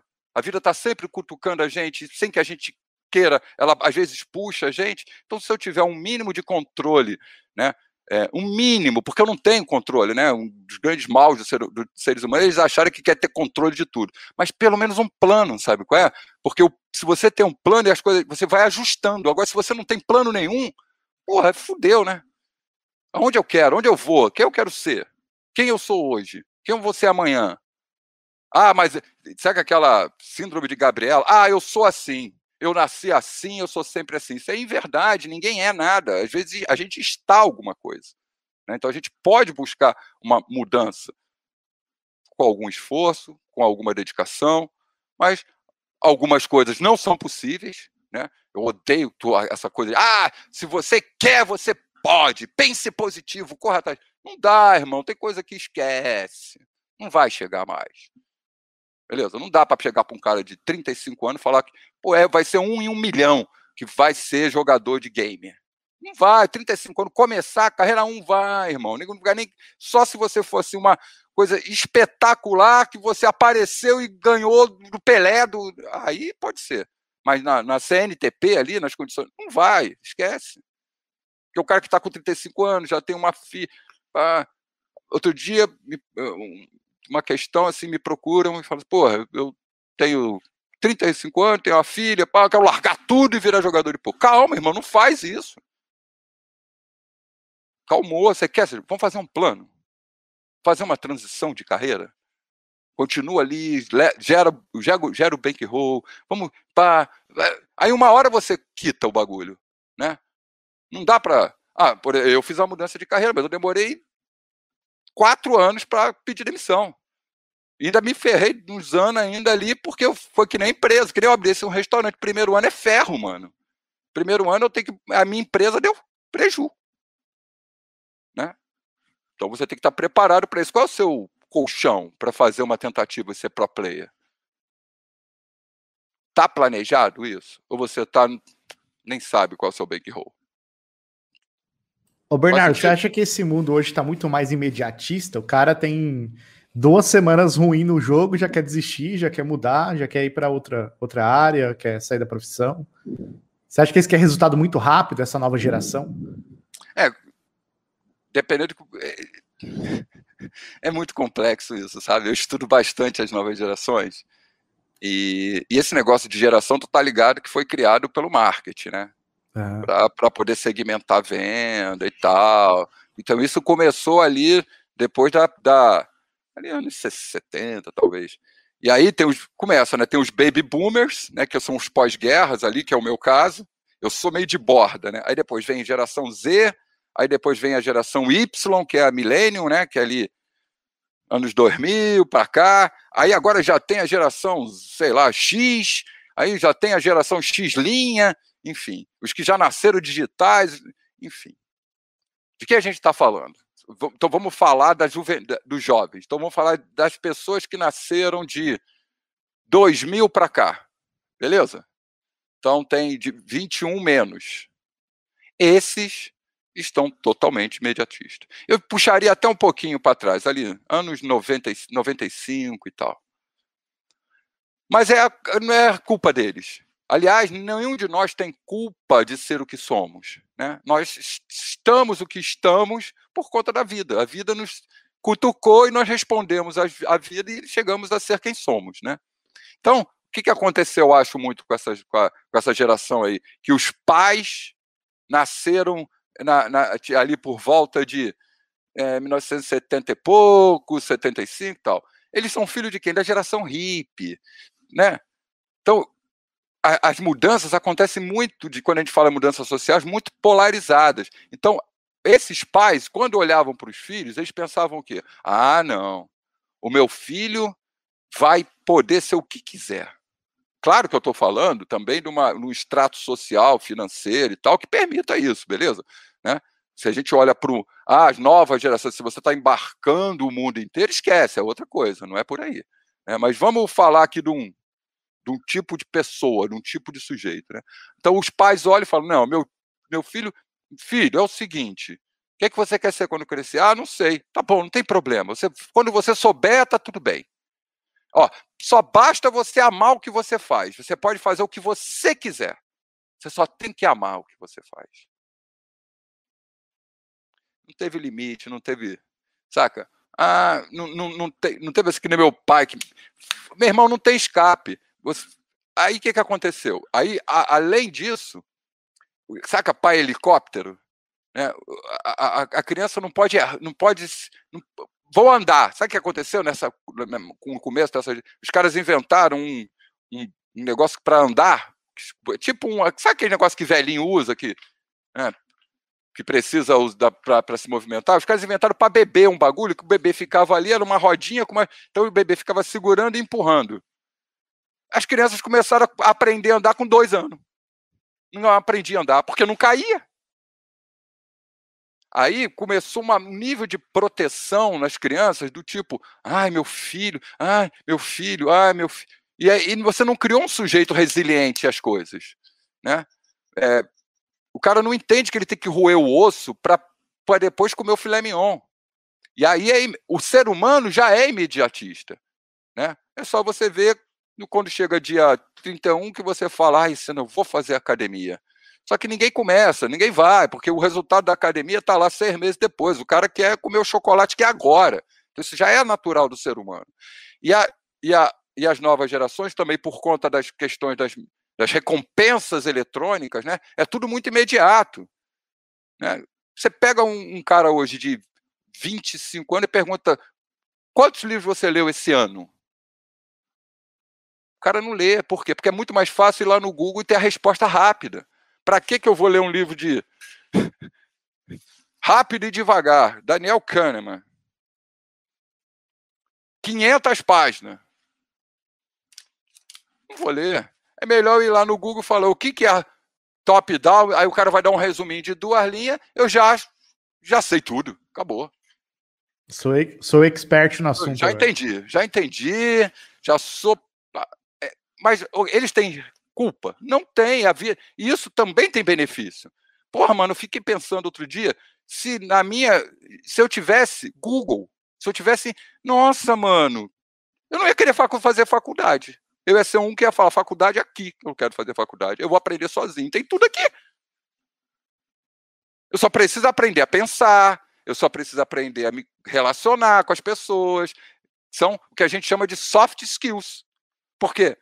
O conhecimento declarativo está tudo aí. Para que, que eu vou à faculdade para o professor me ensinar? O que, que ele está me ensinando? O que, que um professor faz? Né? Ele pega uma, uma, um troço que é extremamente árido. Patrocínio. Clube de, Bad Beat. Mastiga aquilo para passar para você de uma forma mais palatável e depois você vai se aprofundar naquilo. Você, você sozinho vai estudar mais, Pá, pá. Não é verdade? O cara te ensina lá, equação do segundo grau. É assim que faz, bah. Tem dúvida? Tem. Vai lá e faz, exercício, bubu. Volta com as dúvidas. Então ele é mais um condutor. Ah, se hoje eu pudesse escolher uma profissão, eu falo assim, Bernardo, se você quisesse fazer alguma coisa, se você pudesse voltar 20 anos, 30, 40 anos atrás e retomar sua carreira, você queria ser o quê? Professor. Nossa, eu, sou tão fã dos professores, mano. Professor é uma classe espetacular que é super desvalorizada. Entendeu? Então, o que, que eu quero? Voltando aos, aos adolescentes lá. Recompensa rápida. Então, vamos falar do esporte. Dos esportes. O cara começa a jogar, pá, pá, de repente consegue entrar para um time de League of Legends. O cara já quer ser campeão brasileiro. Ah, mas qual é o seu objetivo? Ser campeão. Ser o melhor do mundo. Falei, caralho, Quanto tempo você quer ser o melhor do mundo? Quanto tempo você acha que você precisa para chegar a ser o melhor jogador de League of Legends do mundo? Ah, dois anos. Aí eu falo, pô, o cara deve ter um puta de um talento, né? Mas tá legal, qual é o seu plano para chegar lá? Ele não sabe. Ele quer. Rápido. Mas como? Ele pode chegar em dois anos? Pode, pode chegar em um. Se for. Agora, se for um atleta normal, ele vai, não vai, não dá tempo. Ele precisa entrar, precisa entrar na Série B, precisa conseguir passar da Série B para a Série A. Aí entrou na Série A, precisa arrumar um time de alta. Aí precisa sair do Brasil, precisa ir para os Estados Unidos, aí depois precisa para a Ásia. Aí depois de uns cinco anos, talvez se ele tiver conseguido chegar na Ásia, ele pode ser um, um melhor do mundo. Ah, não. E, eles quer, ah, e aí vem muito para cima de mim isso, né? Do tipo, porra, Bernardo, toda vez que eu vou jogar eu fico nervoso. Não, eu quero parar isso. Falei, tá bom. Por que você fica nervoso? Ah, não sei. Falei, ah, então como é que você quer mudar algo se você não. O que que. Né? Então ele acha que eu vou chegar para ele e vou falar, então faz isso, fecha o olho. 3, 2, 1. que nem o Fábio Fuentes, né? Durma, né? Durma, como é que ele fala? É... Bem dormido? Bem dormido. É Fábio Fuentes que chama. É um dos primeiros do Brasil trazer a hipnose no Brasil há mais de, sei lá, antes de Baltresca, antes da galera. Monstro da hipnose. É, hoje a gente acha que ele já está, assim, a minha é que ele já está um pouco, ele não se atualizou, mas ele é muito fera, entendeu? Hoje a gente tem mais uma, uma, uma hipnose mais científica, uma hipnose que, pô, tem, hipnose para dor, para controle, gerenciamento de dor, é ciência pura, muda estado físico através de processo de hipnose. Tem gente que está fazendo implante dentário sem, sem anestesia. Eu, eu vi um filme de uma cesárea sem anestesia. Só na hipnose. Imagina o cara abrir, tirar o bebê. Nossa, tesão. Enfim, já não sei nem mais onde é que eu estou falando, já falei. Ah, então vamos pegar esse, esse ponto aí. Perder, é, foi comprovado, né? Igual você falou da Cartier. Também fiz vários cursos dela, né? Sobre neurociência. Eu também tenho todos. É, olha e, que legal. E, e uma coisa legal é que. Um, um, dia a gente vai, um dia a gente vai marcar, você vai lá no escritório que eu vou te apresentar ela pessoalmente. Ah, nice. Poxa, sensacional. E o perder dói, né? Perder dinheiro dói. E você acha que poderia ser feito algum tipo de trabalho para ele não sentir essa dor da perca? E você. É, claro que é possível. Mas é aquela coisa, vou ter que fazer um trabalho individual. Por que é que ele sente dor? Cada um vai sentir a dor por causa de um motivo. Eu sinto dor porque o meu bankroll é desse tamaninho e eu perder aquele dinheiro, eu tô me ferrando. Então é natural, não tem problema. É óbvio que ele vai sentir dor. E não tem solução para isso. Qual é a solução? Mano, eu tô 50 mil dólares para trás. Fiz uma session, perdi mais 10 mil dólares, vou ficar triste, é óbvio. Não tem como não ficar. Mas, ah, legal, se eu se, se, isso está dentro do meu plano, dentro do meu bankroll, dentro do meu planejamento de carreira desse ano, do meio dessa empresa e tal, é mais um dia no escritório. É mais que nem um trader. O trader tem um dia que ele vai. Bum, você acha que o trader não se dói na hora que ele vê lá, pum, pum, pum, de repente, caralho, por que, que eu não vendi essa porra? Né? Caiu 30% a ação. Puta, eu tava totalmente cavalado ali, né, totalmente né, puxado naquela ação e caiu. Pô, ele vai sentir dor? Óbvio que vai sentir dor. Né? Mas se o cara entende a dinâmica do bagulho, sabe que é assim que acontece, tem um plano de médio e longo prazo, tem estrutura, a dor vai ser melhor. Menos... Cara, não, eu não isso está muito na relação que você tem com o jogo. Eu vi, eu vi atleta, o cara tomar um. O cara era chip leader, não vou falar nome, mas o cara era chip leader no torneio, que a entrada era 10 mil dólares. MTT, tá bom? Dia 2. Começou meio-dia. Ele é chip leader. Dois dias de torneio. Ia, torneio 10 mil dólares de entrada, ia dar um. Uma, tinha 50 left. Ia dar uma pica de dinheiro lá para a mesa final. O primeiro, então, e eu sou chip leader. Em uma hora eu caio, com duas mãos que eu joguei. Como é que você acha que o cara se sente? Pô, mas como é que você cai? Caí, rei, rei. O cara tinha quebrou meu rei rei, depois caí as as, tudo pré-flop, e os caras quebraram, e aí? Perdi 50 blinds na primeira, perdi mais 40 na segunda, fiquei lá com 12 blinds, aí foi só chove, chove e Camara cair. Ficou puto? Sabe quanto tempo durou a putice do cara? Do profissional? Dois minutos. Ah, e qual que é a diferença desse pensamento profissional para o amador ali?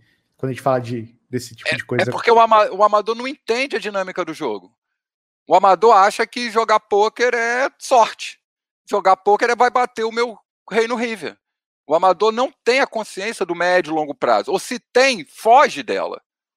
Porque ele quer o quê? O que, que ele quer do pôquer? O prazer imediato. Ele quer o que bata o as dele. Ele quer ganhar o pote. Aí ele não consegue foldar. Então, o, o, amador, em geral, em geral, porque tem muito amador que segue os preços, conhece o jogo e, e, só se chama de amador, né? Porque ele não vive disso. Mas no fim do dia, ele é um puta do profissional, porque ele vê a. Então, a questão de ser amador tem muito a ver de como você. Qual é a tua relação com o jogo? Né? A relação com o jogo é a primeira pergunta que você tem que se fazer. Todos os processos de coach, de, de desenvolvimento que eu faço com o atleta de poker, a primeira pergunta que eu faço por que é que você joga poker. E cala a boca e deixa o cara falar. Aí você vai descobrir que o cara joga poker porque ele não deu certo em nada na carreira dele e acha que jogar poker vai ser um jeito de ele ganhar dinheiro e ficar rico. Ou porque ele não sabe o que quer fazer da carreira e parece que o poker é um caminho gostoso e rápido. Não vai viver disso. Porque vai tropeçar. Agora, esse cara que tem essa mentalidade, procura um, um profissional, ou procura a rede de apoio dele, talvez alguém fale para ele: para, assim você não vai. Mas se você quer mesmo, então vamos falar, então vamos mudar o seu plano. Como é que você vai fazer essa porra? Vou te cavalar.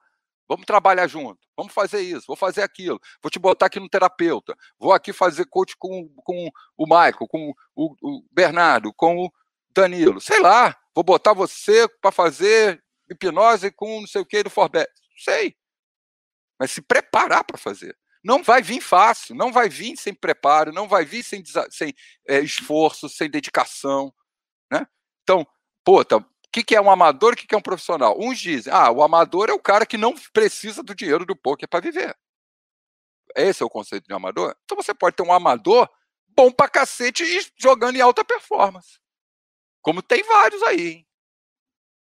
Se, se, se, se liga. Se liga que tem. Ah, então eu, eu, então eu sou profissional do poker por quê? Porque toda a minha receita vem dali do poker. Todo o meu é, pago meu aluguel, pago minhas contas, pago meu plano de saúde. Ah, então você é profissional. Legal. Como você vê o poker? Como é que você vê o poker? O que, é que você gosta do poker? Qual é o prazer que você tem de fazer isso? Qual é a sua motivação? Qual é a sua intenção genuína? O que está dentro de você? Ah, eu jogo porque eu gosto pra caralho, é puta. Ah, esse vai em frente. Porque esse está disposto a abrir mão.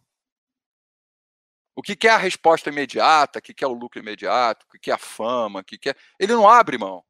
Ele quer só a recompensa. É aquele cara que quer aquele pote, ele não quer o resultado no final do dia, ele quer aquele ah. pote. Acabou aquele pote, ele quer aquele outro pote, né? Ele quer aquele pote, ele briga por ele. Ele não pensa mas no pode, final do dia. Ok, né? mas pode. Então, mas. Eu, eu não quero que as pessoas achem que só porque o cara é profissional, ele não, ele não tem que ter essa intensidade que você falou, de brigar. Não, ele tem que brigar pelo pote, mas inteligente, porra. Sabendo que o Saber poker é um jogo uhum. de tomar pequenas decisões em muito tempo. E varia. Porra, vou ficar falando aqui para quem já, já sabe a, a missa ao contrário? Não. Só que foi o que eu te falei: saber e aplicar tem as emoções, tem os benefícios secundários, tem as coisas que eu não quero fazer, que eu não abro mão. Entendeu? Então, uma das coisas que, para mim, vou dar um exemplo pessoal da minha carreira, uma das coisas que as pessoas falam muito para mim: pô, Bernardo, você tem que incrementar suas redes sociais, você tem que fazer vídeo que nem o Danilo faz, você tem que, porra, fazer live, abrir um canal do YouTube. A resposta que eu tenho é: eu não quero. Mas, porra, mas aí você vai ganhar mais dinheiro foda-se, eu não faço o que eu faço por causa de dinheiro. Se eu, se eu quisesse ganhar dinheiro, eu tava no Citibank. Tava bem lá. Precisava de dinheiro. Queria ser feliz. E eu fazer isso, eu não vou ser feliz. Eu não quero ficar me expondo na rede social. Ah, pô, fica aparecendo. Não quero. Para mim, por quê? Porque eu vejo um Zé Ruela fazendo. Aí é a crença. É verdade isso? Para mim é. Eu vejo uma porrada de nego fazendo, falando um monte de coisa, eu falo, caralho, o cara tem um milhão de seguidores, olha a merda que esse cara tá falando. Não vou lá, não quero essa porra. Não quero. Eu quero ir lá de vez em quando? Quero sim. Falar, galera, ó, toma aí, hein? Pô, ganhamos aqui um joguinho, vou fazer uma entrevista aqui com o Drauzio. Cola lá que vai ser legal. Isso aqui que a gente tá fazendo, se você me chamar toda semana, eu vou vir aqui falar com você. Adoro trocar ideia. Eu não estou nem imaginando que tem, sei lá, quantas pessoas atrás dessa tela vendo o que eu estou falando. Não, não me importa. E eu estou vendo que elas estão perguntando, estão gostando. Pô, eu estou interagindo, é legal. Ah, Berno, então por que você não faz uma live no Instagram? Aí vem minha crença, vem a minha limitação. Eu tenho uma limitação com relação a isso. É certo ou errado? Eu, nesse momento, eu não quero nem saber, estou cagando se é certo ou errado. Eu simplesmente conscientemente. Olha, estou fazendo uma escolha consciente. Eu sei que em mim tem algo que me impede de fazer aquilo. Aí eu faço. Por quê? Porque dói. Alguma coisa em mim dói. Não estou investigando porque dói. Aí eu vou botar na balança. fazer aquilo é fundamental para minha carreira? Eu vou perder alguma coisa? Ou, quer dizer, se eu enfrentar esse desafio, vai ser muito bom? Quando eu analiso conscientemente, eu falo, hum, vai me dar biscoito nas redes sociais. Eu não, não preciso, com os 60 anos, coisa que eu menos, que eu mais, menos me importa é biscoito. Por outro lado, me importa ser visto como um cara fake, ser visto como um empreendedor de palco, ser visto como um cara que está vendendo apenas palavras e inverdades. Eu, então eu pre... Ah, então por que, que você não monta um curso? Porra, outro dia o cara falou para mim, porra, eu vou te ajudar, vamos fazer, como é que é? Seis dígitos em sete dias. Vou fazer um curso, a gente vai fazer um lançamento, caralho. não quero essa porra, irmão, por quê? Eu não quero falar para lote. O que eu faço é olhar para a pessoa e falar assim: vem cá, ô, ô Drauzio, vem cá, vem aqui no tio Bernardo. Por que, que você joga poker? Fala para mim. Eu e tu, sabe qual é? Olho no olho ali, no sujeito, vendo você evoluir. Aí eu não, vou lá para fazer um curso, vou falar, não sei nem quem é que tá assistindo. Não me pega. É, é errado quem faz? Não é. Para aquela pessoa é legal pra cacete. Pô, a, a, você estava falando da Carla. A Carla faz isso pra caralho. A Carla é pica demais, adoro. E ela leva para o mundo o conhecimento. Ela afeta o mundo de uma forma bizarra, é legal pra cacete. Porra, Bernardo, você está sendo egoísta com seu conhecimento, você não está afetando o mundo. Beleza, vou afetar um mundinho aqui menorzinho, não preciso ter 2 milhões de seguidores, só meus 5 mil ali já tá, meu mundinho, já fico feliz. O cara pode me mandar um direct que eu vou responder. Você sabe disso. Você mandou, dois minutos depois estava eu lá. E aí, Braulio? Ô, oh, Braulio, desculpa, Drauzio. É, é verdade ou é mentira? É, você foi sensacional o teu atendimento. Então, eu falei então, com o senhor, né? Você trocou áudio ainda, né? É, então aí já trocamos.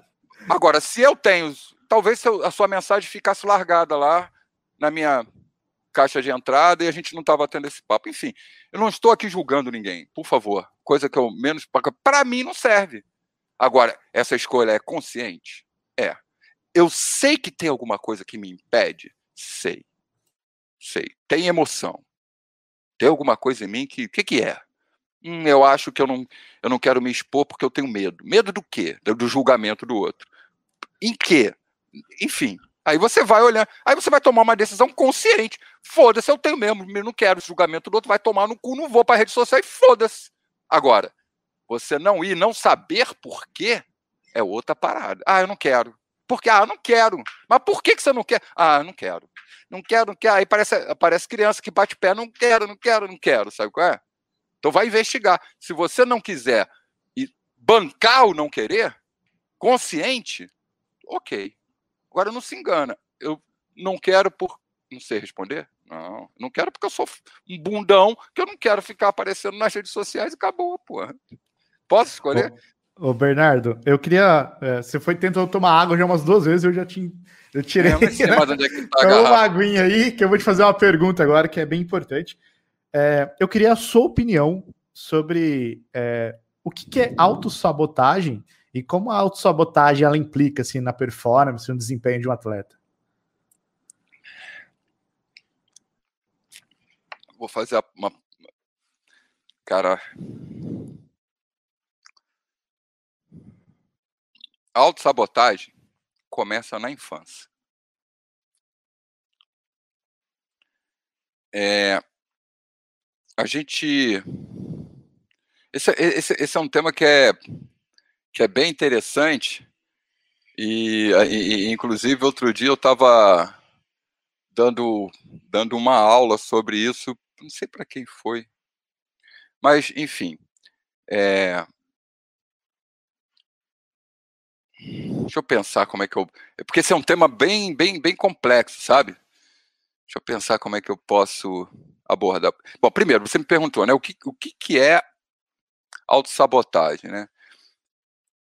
Autossabotagem, ela tem muito a ver com pensamento negativo. É uma combinação né, de pensamentos negativos que, legam, que levam a gente, ou são sempre acompanhados com comportamentos autodestrutivos, né?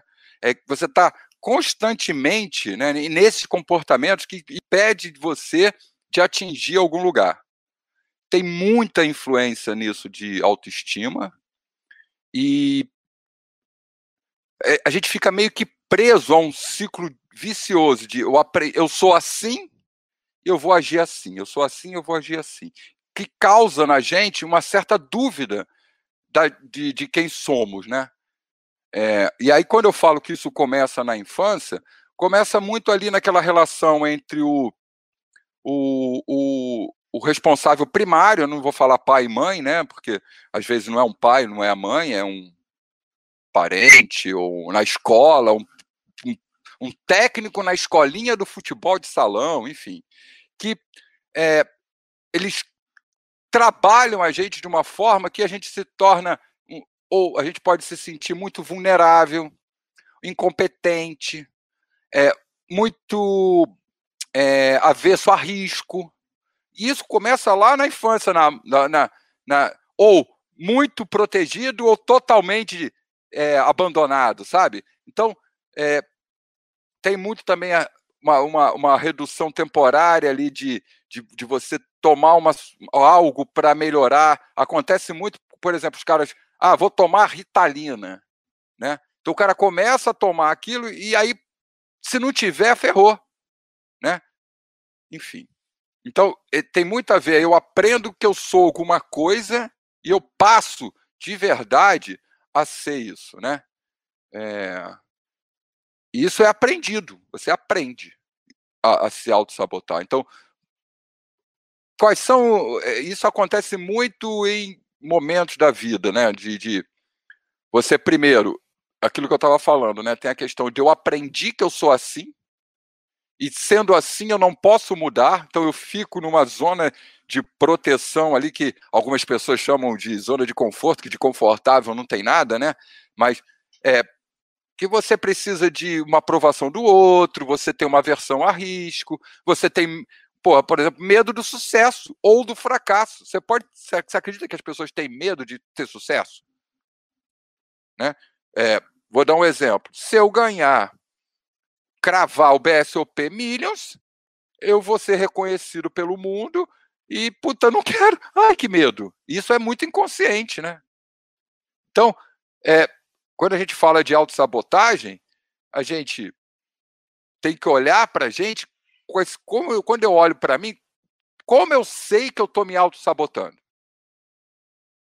Eu acho que essa é uma pergunta importante. Né? Como é que eu olho para mim e falo, puta, eu estou me auto-sabotando? É, eu diria que quando você tem a incapacidade de aprender com as suas falhas, toda vez que você erra, você não lida bem com a falha e não quer aprender com ela. E aí você começa a botar responsabilidades no mundo, responsabilidades externas a você. Aí você se auto-sabota. Né? Ah, aquilo que a gente estava falando ainda há pouco, né? Eu não fui eu que tomei uma decisão errada. Não fui eu que falhei. Foi o cara que deu sorte. Eu fiz tudo certinho. Então eu, não, eu sou incapaz de aprender. Ou quando eu erro, eu sofro tanto que eu não quero olhar mais para aquilo. Eu quero esquecer que eu errei. Né? Outra coisa que eu faço muito quando eu estou me auto-sabotando é agir com impulsividade sem freio. Né? É aquela história, vou dar call, não consigo. Call. Nem pensei. Busca de recompensa imediata. Se você está o tempo todo buscando recompensa imediata, você está se auto-sabotando. Porque a evolução ela precisa de um tempo para acontecer. É, que mais que temos? É... Você acha que tudo isso acontece é, subconsciente? A pessoa não tem tanta consciência disso? Não tem tanta consciência disso, porque não tem um processo de autoconhecimento, não consegue olhar para suas sombras, é, tem um processo egóico de, né, narcísico de, de dizer para o mundo que eu sou assim, que eu não sou, saca? Tem uma questão muito de autopiedade às vezes. Tem gente que cai pro outro lado, sabe? Ah, eu sou um coitado, nada dá certo para mim. Puta, é, toda vez que eu jogo, só bate as cartas do, do vilão. Ah, pô, não adianta jogar nesse clube aqui, nunca dá certo, tem que jogar lá no outro.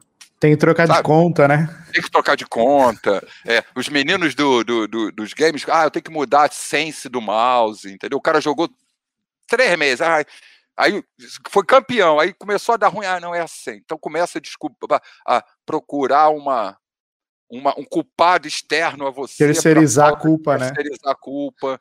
Né? Tem uma falta de motivação muito grande o cara que está se auto-sabotando. Porque ele acha que ele já está pronto. Então, ele, então ele, ele não quer fazer o que precisa ser feito, ele procrastina. Não quero, procrastina, procrastina. Né?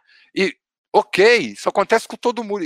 Uma coisa que eu acho muito importante, sabe? A gente parar de se olhar para si mesmo com culpa, sabe? Olha para você mesmo com um desejo de melhoria. Né? Nós não somos perfeitos. Cara, eu erro todo santo dia. Porra, Bernardo, você não é o cara. Eu erro todo santo dia. Eu erro com a minha mulher, eu erro com os meus cachorros, eu erro comigo mesmo, eu me auto-saboto todo dia. Mas eu estou todo dia tentando ser um ser humano melhor. Porque a partir do momento que eu me torno um ser humano melhor, eu também me torno um profissional melhor, eu me, eu me torno um marido melhor, eu me torno um cuidador dos meus cachorros melhor. Né? Então, mas para isso, existe coragem. E essa autoconfiança é uma habilidade. Então você pode treinar isso. Né? Saca aquela. Ah, eu não dou sorte. Cara, cara sorte. É, é, quando a, a vida tem sorte? Tem sorte. Tem sorte. Eu tive sorte de estar num determinado lugar, numa hora, conhecer a pessoa certa, que tem uma oportunidade e vai me dar. Foi sorte? Foi. Agora, se eu não tivesse preparado, não adianta ter a sorte. Porque eu vou ter a sorte, vou ter oportunidade, né? Vou, mas não vou responder. É igual o caso do Isaim Bolt, né, que você disse lá no começo, o cara treinou quatro anos para correr ali 15, 20 segundos, né? E ele teve a oportunidade naquele momento de bater o recorde, porque o cara pode ter tropeçado, e ele, só que ele estava preparado para isso. Exatamente. Michael não, Phelps, eu, né? É, não, aí a gente vai ficar aqui falando um atrás do outro, né? É, eu, falo muito da questão da falha, né? A gente tem muito medo de falhar, saca? É, e, e, muito medo de falhar. Se você, se você falhar sozinho, tá tudo bem. Se ninguém souber, pensa aí com você, né? Quantas vezes você já falhou? É, não vou contar para ninguém, porque, né? Tipo eu. Quantas vezes eu já não fui ali fumar um cigarrinho escondido, sabe qual é? Mas tô fumando escondido de quem? De mim mesmo a sensação que eu tinha que eu, que eu fumava escondido de mim. Olha que, que, coisa absurda. Tava tentando se enganar. Né? Me enganar, não, não, eu não tô fumando. Como é que eu não tô fumando? Tá aí fumando, seu bosta. É um canudinho de chocolate, pensa. Hipnose, aí, hipnose, aí, aí, hipnose. Aí, come, aí, começa, aí começa a nossa mente de querer dar razão. Ah, mas é só um. Ah, mas é porque eu fiquei nervoso. Ah, é porque, ah, é porque a minha mulher fuma e eu não consigo largar. Aí começa tudo fora, externo, sabe? Não é, não é você, né? E aí tem uma, tem uma, eu não, eu não sei se eu vou lembrar do inglês, mas tem, eu, eu, eu gosto muito de filme de guerra, né? Principalmente Guerra do Vietnã, mas Segunda Guerra também eu gosto muito tal, mas mais não, mais documentário, sabe? Uma coisa mais robusta, né? Nada de soldado Ryan, sabe qual é? Não, uma coisa que, que vai, vai na real da, da bagaça, sabe? É? Mas, por exemplo, Soldado Raio tem uma cena lá de abertura que é incrível, a cena do dia D lá, né? demais. Mas, enfim. Mas por quê? Porque eu acho que na guerra o humano aparece demais, sabe? É, e você vê tanto para um lado quanto você vê o ser humano fazer coisas que você fala, cara, que impossível isso. Eu, eu, tenho certeza que a grande parte da audiência aí já assistiu, né? Até o último homem, do cara que fica lá, não sei se você já assistiu, procure assistir. É um cara que vai para a guerra e fala: Eu só vou para a guerra, mas não vou dar um tiro, hein? Não quero nem segurar em arma. Eu quero, como é que você vai para a guerra? Aí ele faz uma. Ele vai. Ele salva, sei lá, 80 nego, puxando um. Cara, é uma coisa assim. Isso é verdade? É verdade, mano. Aconteceu, o cara ganhou prêmio. Cara, como é que pode? Como é que pode o ser humano fazer um bagulho daquele, velho? Então a gente pode coisas fantásticas, mano. Aí o cara não quer acordar cedo para fazer meia hora de caminhada. Ah, é igual... Ô, Bernardo, é igual aquele sniper russo, né? O cara nem tinha mira. É, é sim, sim. Entendeu? Então, e, e, e, aí você, por exemplo, habituação. Você aprende rapidinho o que é habituação vendo, vendo Platum. Por quê? O cara começa no primeiro dia que o cara chega na, na no Vietnã, né? Primeiro dia ele chega com a mochila cheia de coisa, ele encosta, as formigas come ele, ele não sabe, cai uma bombinha, ele pá, o cara já se joga no chão, aí, cara, eu vou morrer, não sei o quê. Vê o mesmo cara um ano depois. O couro comendo, bomba caindo, ele tá sentado fumando um e falou: oh, beleza, vamos aí, pô, me dá o um rifle aí, vou matar uns Vietcong. Tu, tu, tu. Sabe qual é? O cara vai surfar na praia, apocalipse não. O cara vai surfar na praia sendo bombardeado. Como assim? É, eu quero surfar. Porque o cara, pra ele, foda-se, já acostumou. Entendeu? Então, não sei nem mais por que eu tô falando isso, a gente tá é, falando de vamos, vamos emendar aí. É a evolução do herói, né? A evolução do jogador. Isso. Ah, eu lembrei, viver, eu, eu lembrei porque eu tava falando. por isso, ele tem que isso. aprender, né? Não existe isso. atalho, não é verdade? Tem que viver isso. Isso. isso. E, e, aí eu lembrei porque eu estava falando da guerra, porque eu, lem, porque eu, eu lembrei do Churchill. O Churchill tem uma frase que ele fala assim: Success is not final. Failure, failure is not fatal. It is the courage to continue that counts. Quer dizer, se os ingleses fossem se ferrar na falha, a gente tinha, o, nazismo tinha tomado conta do mundo. Que o Churchill falou: não, errei aqui, mas vamos embora, vai dar bom, vamos. Uma mente positiva, olhando para frente com possibilidade, pra, em vez de ficar, não, aí fudeu, morri. Não, acabou, vou entregar tudo por nazista. Né? Foi mais ou menos o que os franceses fizeram lá na linha Marginot. Saca qual é? Ah, fudeu, eu não quero. Mas por quê? Olha só como é que a mente tem tudo a ver. Os franceses tinham passado na Primeira Guerra, tomado na Primeira Guerra, tinham morrido quase todos os jovens. Logo na sequência, uma Segunda Guerra. Então, os franceses, a mente do francês, fala: não quero mais lutar, velho. Eu prefiro me entregar do que lutar. Não aguento, foram.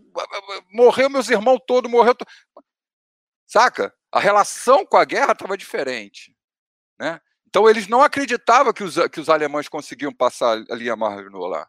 E aí, quando os alemães passaram, que eles viram fuder, ah, não, então entrega tudo. Bom, me rendi, me rendi. Por isso acabou. que eles abandonaram Paris lá, não foi? É, não teve, não teve resistência depois que os caras entraram. Aí depois ficou só um grupo da resistência francesa. Mas isso tem muito a ver com emoção. Com a história de autossabotagem que os próprios franceses aplicaram neles. Por quê? Eles se fuderam demais na Primeira Guerra. Eu não, não sou quase. Sabe qual é? Começaram a pensar, eu não sou capaz, eu não vou conseguir vencer eles. Eu não, eu não quero, eu não quero isso. Eu não quero aquela dor. Eu prefiro me render do que ter que ver meus filhos morrendo na guerra. E isso, eles pararam e pensaram, foi consciente? Não é consciente. Agora, se você faz um processo de autoconhecimento, você trabalha para se conhecer, você faz uma terapia, você tem um processo constante de coaching, um mentor, o cara que está o tempo todo. Por que, que você tá. Por que, que você foldou isso aqui? E tem o cara técnico também, né? Aí o cara. Aí, Vendo os seus pontos cegos. Né, isso, isso. Agora, se você tiver alguém para trabalhar a sua cabeça, para você. Um, um lugar, no mínimo, um espaço de fala para você poder, uma vez por semana, sentar e falar assim, mano, tá foda ser jogador de pôquer, velho. Você não vai falar isso na rede social, porque você não quer que nego te veja fraco. Você não vai falar com o seu técnico, porque você não vai falar se o teu técnico tático, vai, você falar, pô, eu não aguento mais jogar pôquer, tá foda, o que, que ele vai pensar de você? Agora, se você tem um lugar que você pode falar, só falar já vai te ajudar. Foi muito bom. Quantas e quantas vezes eu acabo uma sessão comigo, o cara fala, porra, B, foi bom demais, mano. Obrigado por você me ouvir. Eu falei, mas cara, qual foi o benefício que você teve hoje? Qual foi o aprendizado? Como é que você vai levar isso que você aprendeu para ação? Se lembra? Performance é execução, é ação. Não adianta estar tá no mental, não adianta você saber que respirar pausadamente e ritmadamente vai controlar o seu batimento cardíaco, vai trabalhar a sua variabilidade cardíaca, e isso vai fazer com que o seu sistema emocional se regule através da, da fisiologia primeiro, e aí você, a partir disso, vai conseguir tomar melhores decisões top-down. Lindo! Tá claríssimo, não tá? Não tem mistério. Agora faz, velho, que eu quero ver. Lá a hora que o cara você ah, bateu dama-dama, você abre, o cara tribeta, você forbeta, o cara cola, aí bate dois rei, aí o cara posta, o coração. Du, du, du, du, du. Para, calma. Você... Quanto tempo você tem? Respira. Baixa a cabecinha ali. Não faz nada, não precisa nem pensar, só respira. O coração vai baixar. Aí você vai começar, sai da luta e fuga. Ah, agora eu começo a range. range. Por que, que eu vou dar call? Saca? Se você não se conhece, quantas vezes eu já vi em clube? Eu vou lá, eu vou lá jogar um, um sitting golzinho ali de duas mesas ali, botar 50 real para brincar e vejo o nego que diz que quer ser profissional na primeira mão do torneio, dando soco na mesa porque não, não bateu a carta do cara. Eu falei, porra, desse aí que eu me dei bem, velho. O cara na primeira mão tá dando soco na mesa. Tu imagina como é que. Então só. É dele, é dele que eu vou tirar as fichas. Faz sentido isso que eu falei? Faz. O, o Bernardo anda tendo, né? É, é, recentemente estava tendo uma história de muitos boots jogando com os jogadores de cash game. Você acha que o impacto psicológico de só de pensar que existem computadores, né, máquinas jogando contra nós na mesa, pode influenciar nosso processo de decisão e diminuir nosso rendimento? O impacto emocional assim dos boots, só de não, você não sabe se é verdade, mas só de você saber que isso está acontecendo, você acha que impacta diretamente no processo de decisão e no desempenho do atleta? Saber que você pode estar jogando com uma máquina? eu não sabia disso. É, eu sempre imaginei aí que as que as, os sites de poker teriam ferramentas boas para bloquear isso. É, eu acho que pode virar mais uma desculpa da autossabotagem, sabe? Não é que você já vá pensando que você vai se pegar, abrir uma mesa lá de NL20 e vai encontrar lá dois bots. Né? Mas você pode começar a colocar nos bots a responsabilidade para as coisas para você não tá dando certo. Entendeu? Então, você tá ah, então ah, jogou duas, três mãos com o mesmo carinha ali na mesa e o cara pegou e falou: "Ah, isso é um bot". Ah, só tá ganhando porque é bot. Você não tem sabe, mas você já usa isso como uma ferramenta de auto é, misericórdia, sabe? De auto. É, tudo bem, é um bot, sabe qual é? Não fui eu, foi o bot, né? Foi o bot. bot. É, a culpa é porque ah, o cara só joga. Isso acontece muito no, nos esportes, só que ao contrário, os caras falam que o cara tá cheatado, tá usando cheater, tá usando uma ferramenta que, por exemplo, o cara consegue ver através da parede se tem um cara para dar o tiro, entendeu? É. O CS atira para cima, o cara dá um headshot é, lá na frente. É, né? é exa exatamente. Eu jogava CS. Aí, aí, aí, aí os caras começam, ah, tu tá jogando lá uma MM, ah, esse cara é um bot, quica ele, quica ele. Vai, mas como é que tu sabe que o cara é bot? O cara tá só porque o cara tá te dando bala, né? Eu acho que, assim, eu não. Eu acho que pode ter uma influência negativa, assim. Eu acho que pode. Mas aí, cara, eu. Como é que. Eu tenho que estudar um pouco mais Porque seria igual a gente falou dos franceses, né? O impacto Sim. psicológico da, da invasão. Você já, você já entra achando que você está em desvantagem, né? Você já Isso, entra falando assim, exatamente. Assim, não tem como ganhar, não tem como ganhar. Tá cheio de bot. Então pra que, que tá jogando essa porra? Vai jogar lá no, no clube que que não tem o bot, porra. Vai jogar uma mesinha só, mas pelo menos você tem. Não sei. Eu, teria que. Acho que, como eu sempre digo, isso é muito do indivíduo, né? Beleza? Cada indivíduo vai interpretar essa informação de alguma forma, né? É, mas eu acho que sim. Eu acho que tem algum efeito negativo, sim. sim. E, e não vejo nenhum positivo que possa ter, porque na medida que você pensa que tem um bot, você sempre vai achar que ele tem mais competência para você na, no longo prazo, né? Você pode. Quer dizer, Porque o bot não pode... cansa, né? É, não, mas o, o bot não blefa, né? Só tá ligado, né? Então, o bot é. só vai jogar no, no, no. Então, isso pode ser uma vantagem. Se você identifica na mesa que você está jogando com um bot e você sabe que o bot só vai jogar na matemática, não vai blefar, você blefa ele, porra. Talvez seja uma vantagem. Não sei. Tem que ter que um dia jogar com. É.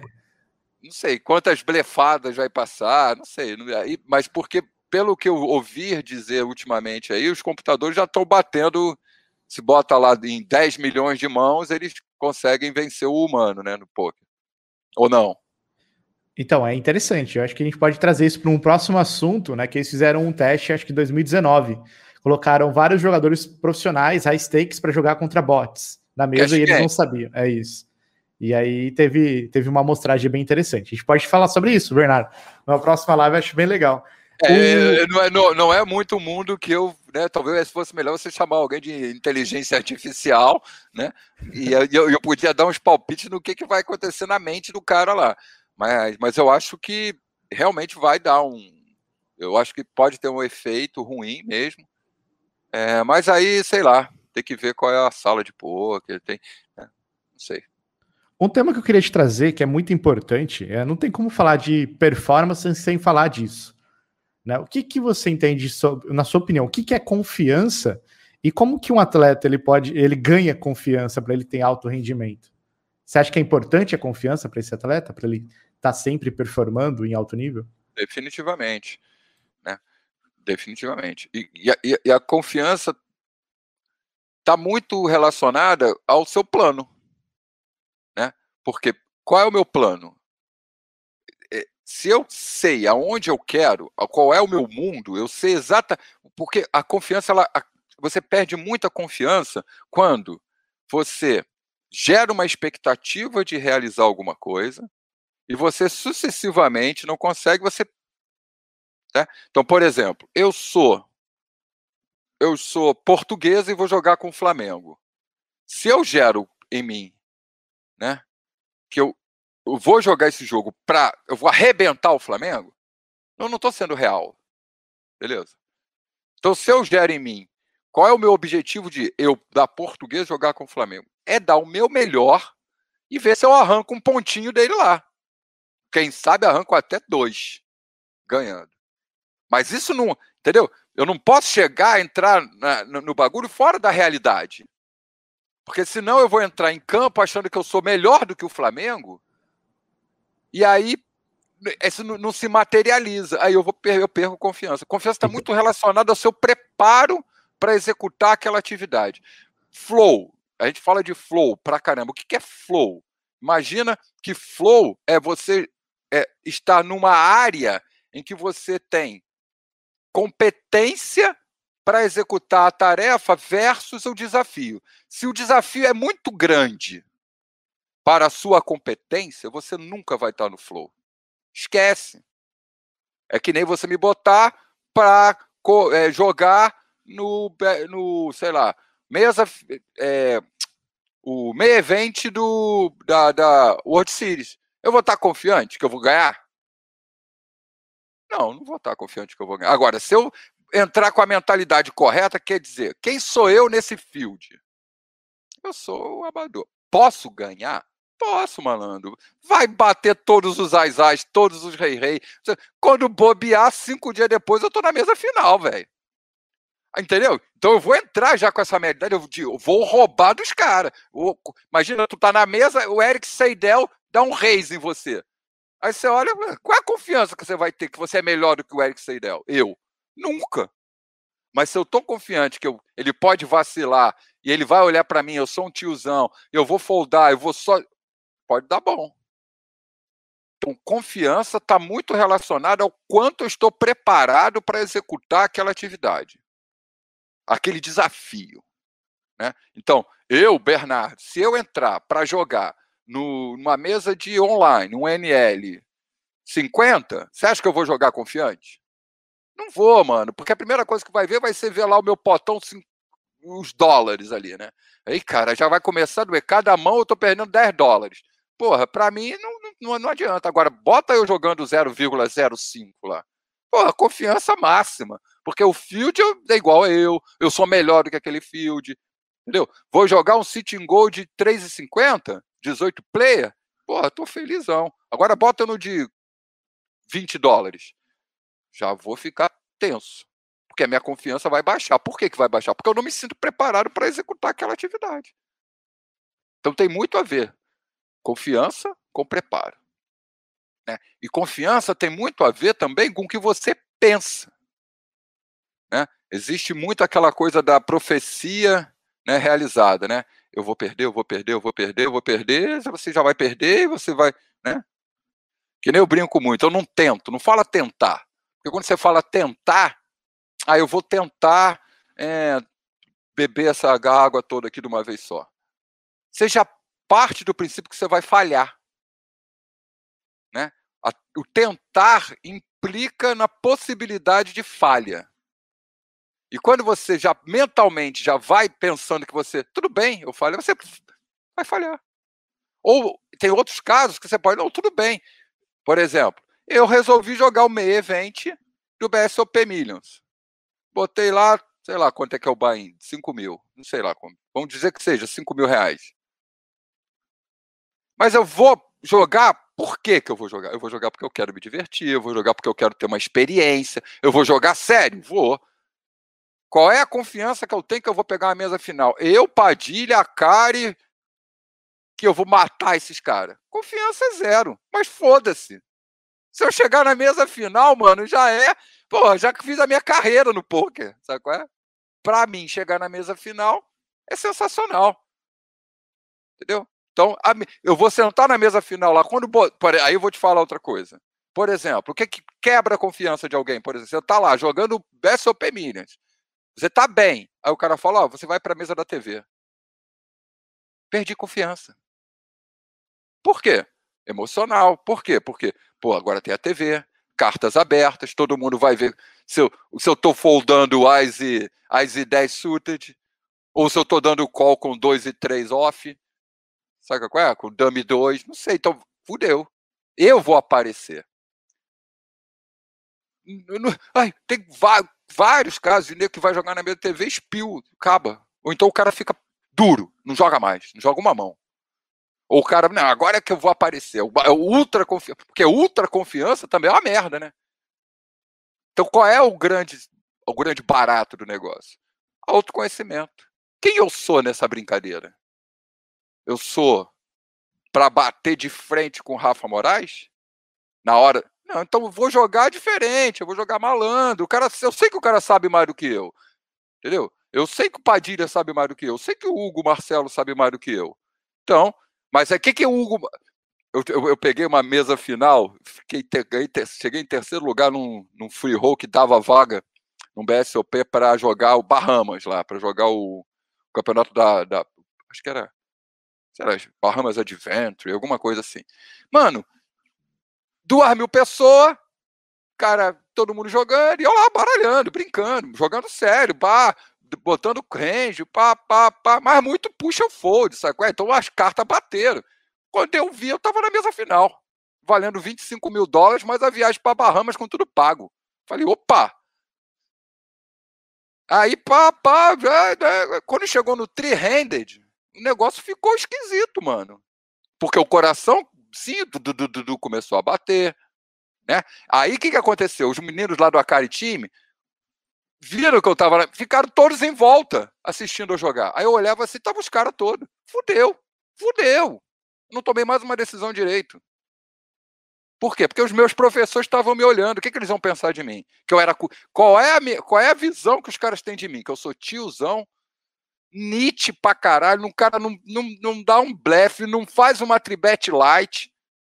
Aí que, como é que eu caí? Num blefe ridículo.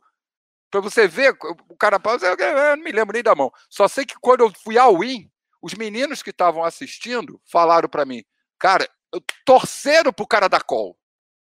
Porque na cabeça deles eu jamais conseguiria three-handed.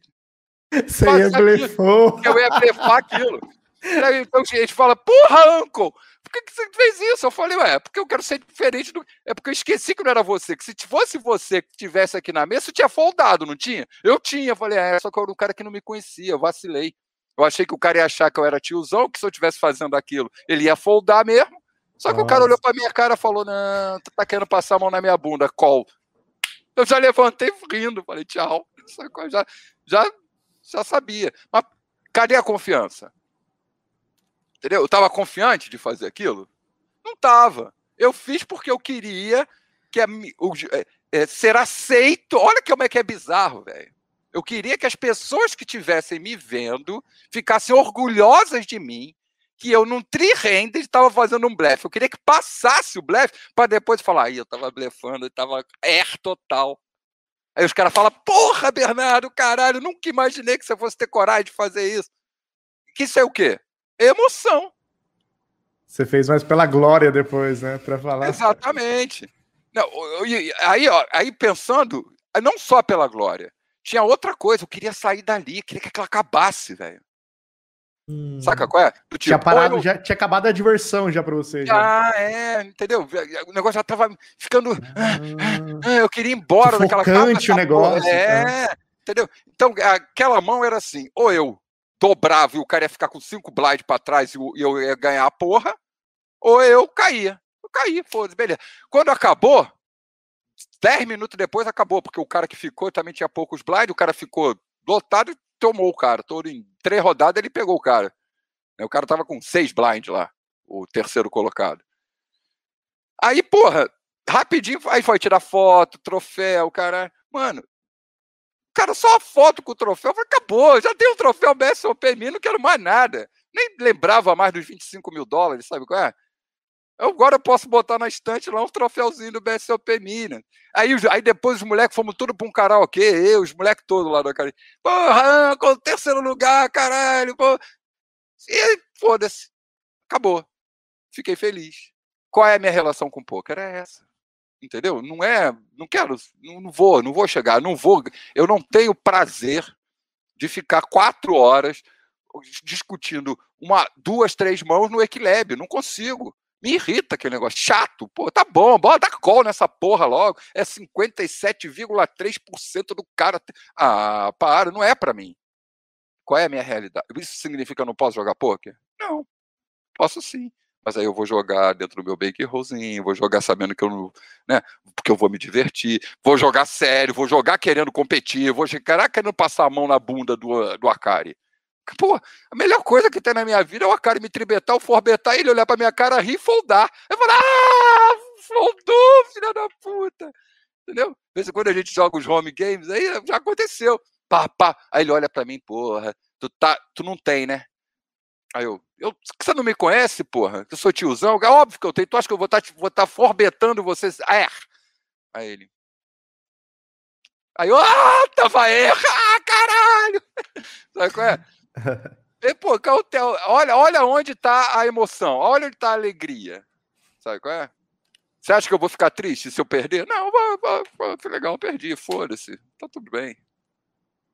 Confiança está relacionado à capacidade de executar a tarefa que você se propõe. Quando você se sente preparado, mano, não tem quem te pare, sabe? Por isso você tem que ter consciência da sua capacidade, né? Você entrar já consciente do que você pode fazer e não ter é, expectativa de um futuro resultado. Porque aí é uma, uma confiança falsa, né? Você já acha que vai ter um resultado. E precisa ser capaz de fazer tudo aquilo que eu falei com, com, com, com relação à autossabotagem. Né? Você tem que saber assumir responsabilidade, você tem que saber claramente o seu propósito, objetivo, meta, tem que ter autoconhecimento, onde é que eu estou e é o que eu preciso fazer para chegar no lugar que eu quero chegar. Tem que ter uma rotina. Você acredita que você pode fazer isso? Isso vai funcionar? Vale a pena para você? É a história do, do, do, do Instagram lá que a gente estava falando. Né? Porra, é, você não faz porque você não é confiante? É falta de confiança de fazer? Não, eu simplesmente olhei e pensei. Eu acredito que eu posso fazer isso? Sim, acredito. Isso vai funcionar? Vai funcionar para quê, velho? Para quê? Vai funcionar para quê? Para eu ganhar biscoito? Pra... Vale a pena eu fazer isso? Vale. Eu, tenho, eu não tenho o propósito. Aí não adianta eu querer fazer algo que não tem o propósito. Para você alcançar um, um objetivo, é, você tem que ter um conjunto de ações que você executa constantemente, criando uma rotina para você chegar lá. Porque se você não faz isso, não vai, irmão. Você já viu algum executivo chegar a ser presidente de uma empresa se o cara não está errado? Vai lá ver a família dele. O que, que acha dele? Pega lá. A gente vê toda hora. O cara, eu não, não vi meu filho crescer.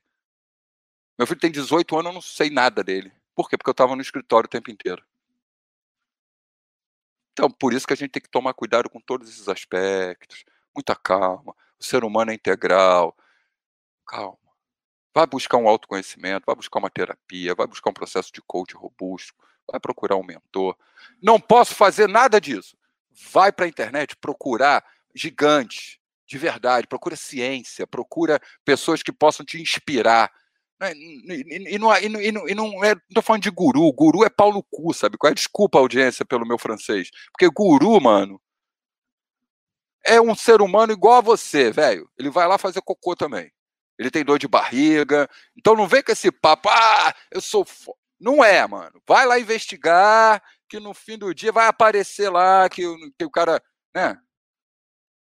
Então, não sigam gurus, sigam gigantes. Né? No ombro. Não é no pé do, do cara, não, olhando para ele assim. Não, olhe no ombro, olhando o mundo do jeito que ele olha. Hum, faz sentido. E às vezes não vai fazer sentido para você. E foda-se, pula para outro gigante. Né? Tem, tem, existem gigantes que são mais bostas, né? né? Se, vou, vou falar um. Você olha lá, você assim, bem radical. Hitler foi um gigante. Hitler foi pica demais, velho. Se você olhar o Hitler, entre aspas, como performance, imagina o que, que esse cara, que ele sozinho conseguiu fazer na Europa. Depois ele se perdeu. Mas ele, como performar o objetivo dele de conquistar a Europa, ele foi pica demais, velho. Fez um monte de merda, fez mal, é um, é um pica ruim, beleza? Né? Mas, e aí é outra coisa, você pode performar sem pisar nos outros. É quando você olha para o mundo corporativo, saca? Você vê muita gente, ah, eu quero, quero tanto que eu esmago todo mundo que está na minha frente, sabe qual é? E isso lá na frente o mundo vai cobrar, velho. Não vai fazer bem para você. Se una, ame, amor. Pensa, bota uma palavra. Se eu pudesse botar uma palavra na cabeça do ser humano hoje é amor amor pelo que eu faço, amor pelas pessoas, compaixão, né? É, olhar para o outro sabendo que o outro. Quem é o outro? Quem sou eu? Né? Olha para você como ser humano, porque se você evolui como ser humano, você vai transbordar isso tudo para dentro da tua atividade. Você vai ser um jogador, um, um ser humano melhor do que você foi ontem e, consequentemente, você vai ser um melhor jogador o melhor atleta, o melhor profissional. Agora, o que é ser um ser humano melhor? Aí você tem que ir lá na filosofia, você tem que ir lá na neuro. O que é um ser humano? O que é o, o bom? O que é bom? O que é o certo? O que é errado? É certo uma criança de 9 anos estar com um fuzil dando tiro e matando alguém? Não é certo. Aqui. Mas se você for lá na Síria, é certão e bom.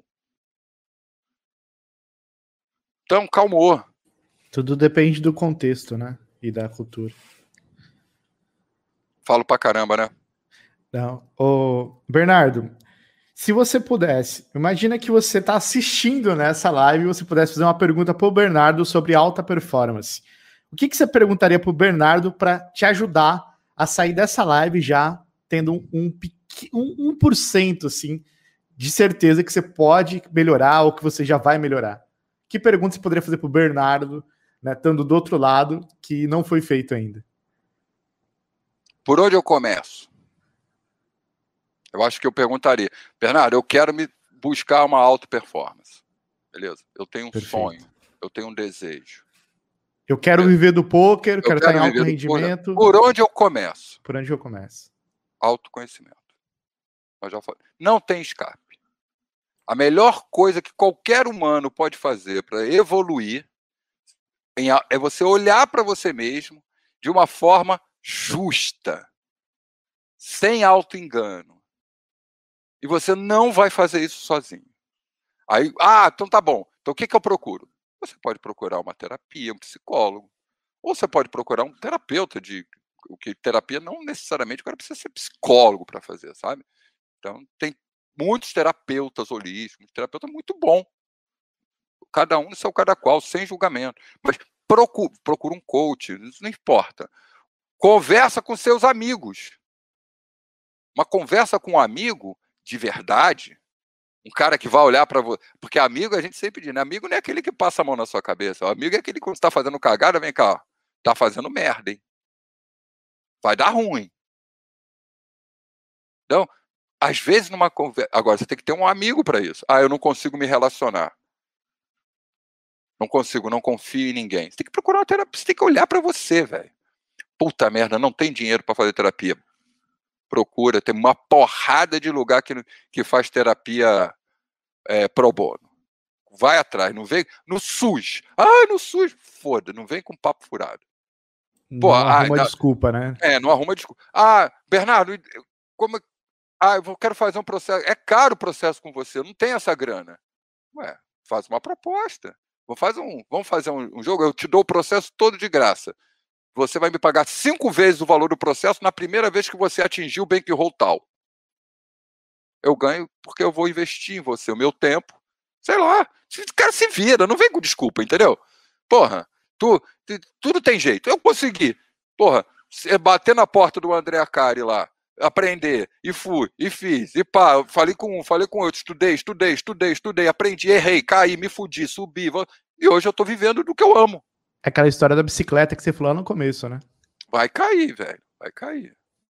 Às vezes não vai, às vezes pode cair não nem ralar o joelho. É só aquele desequilíbrio. Ó, às vezes você pode tomar um puta de um tombão e se fuder todo, ter que comprar até outra bicicleta. Aí vai depender da velocidade que você deu, né? Se você estava dentro da. Ah, não, eu quero andar de bicicleta, mas já vou entrar no velocípede.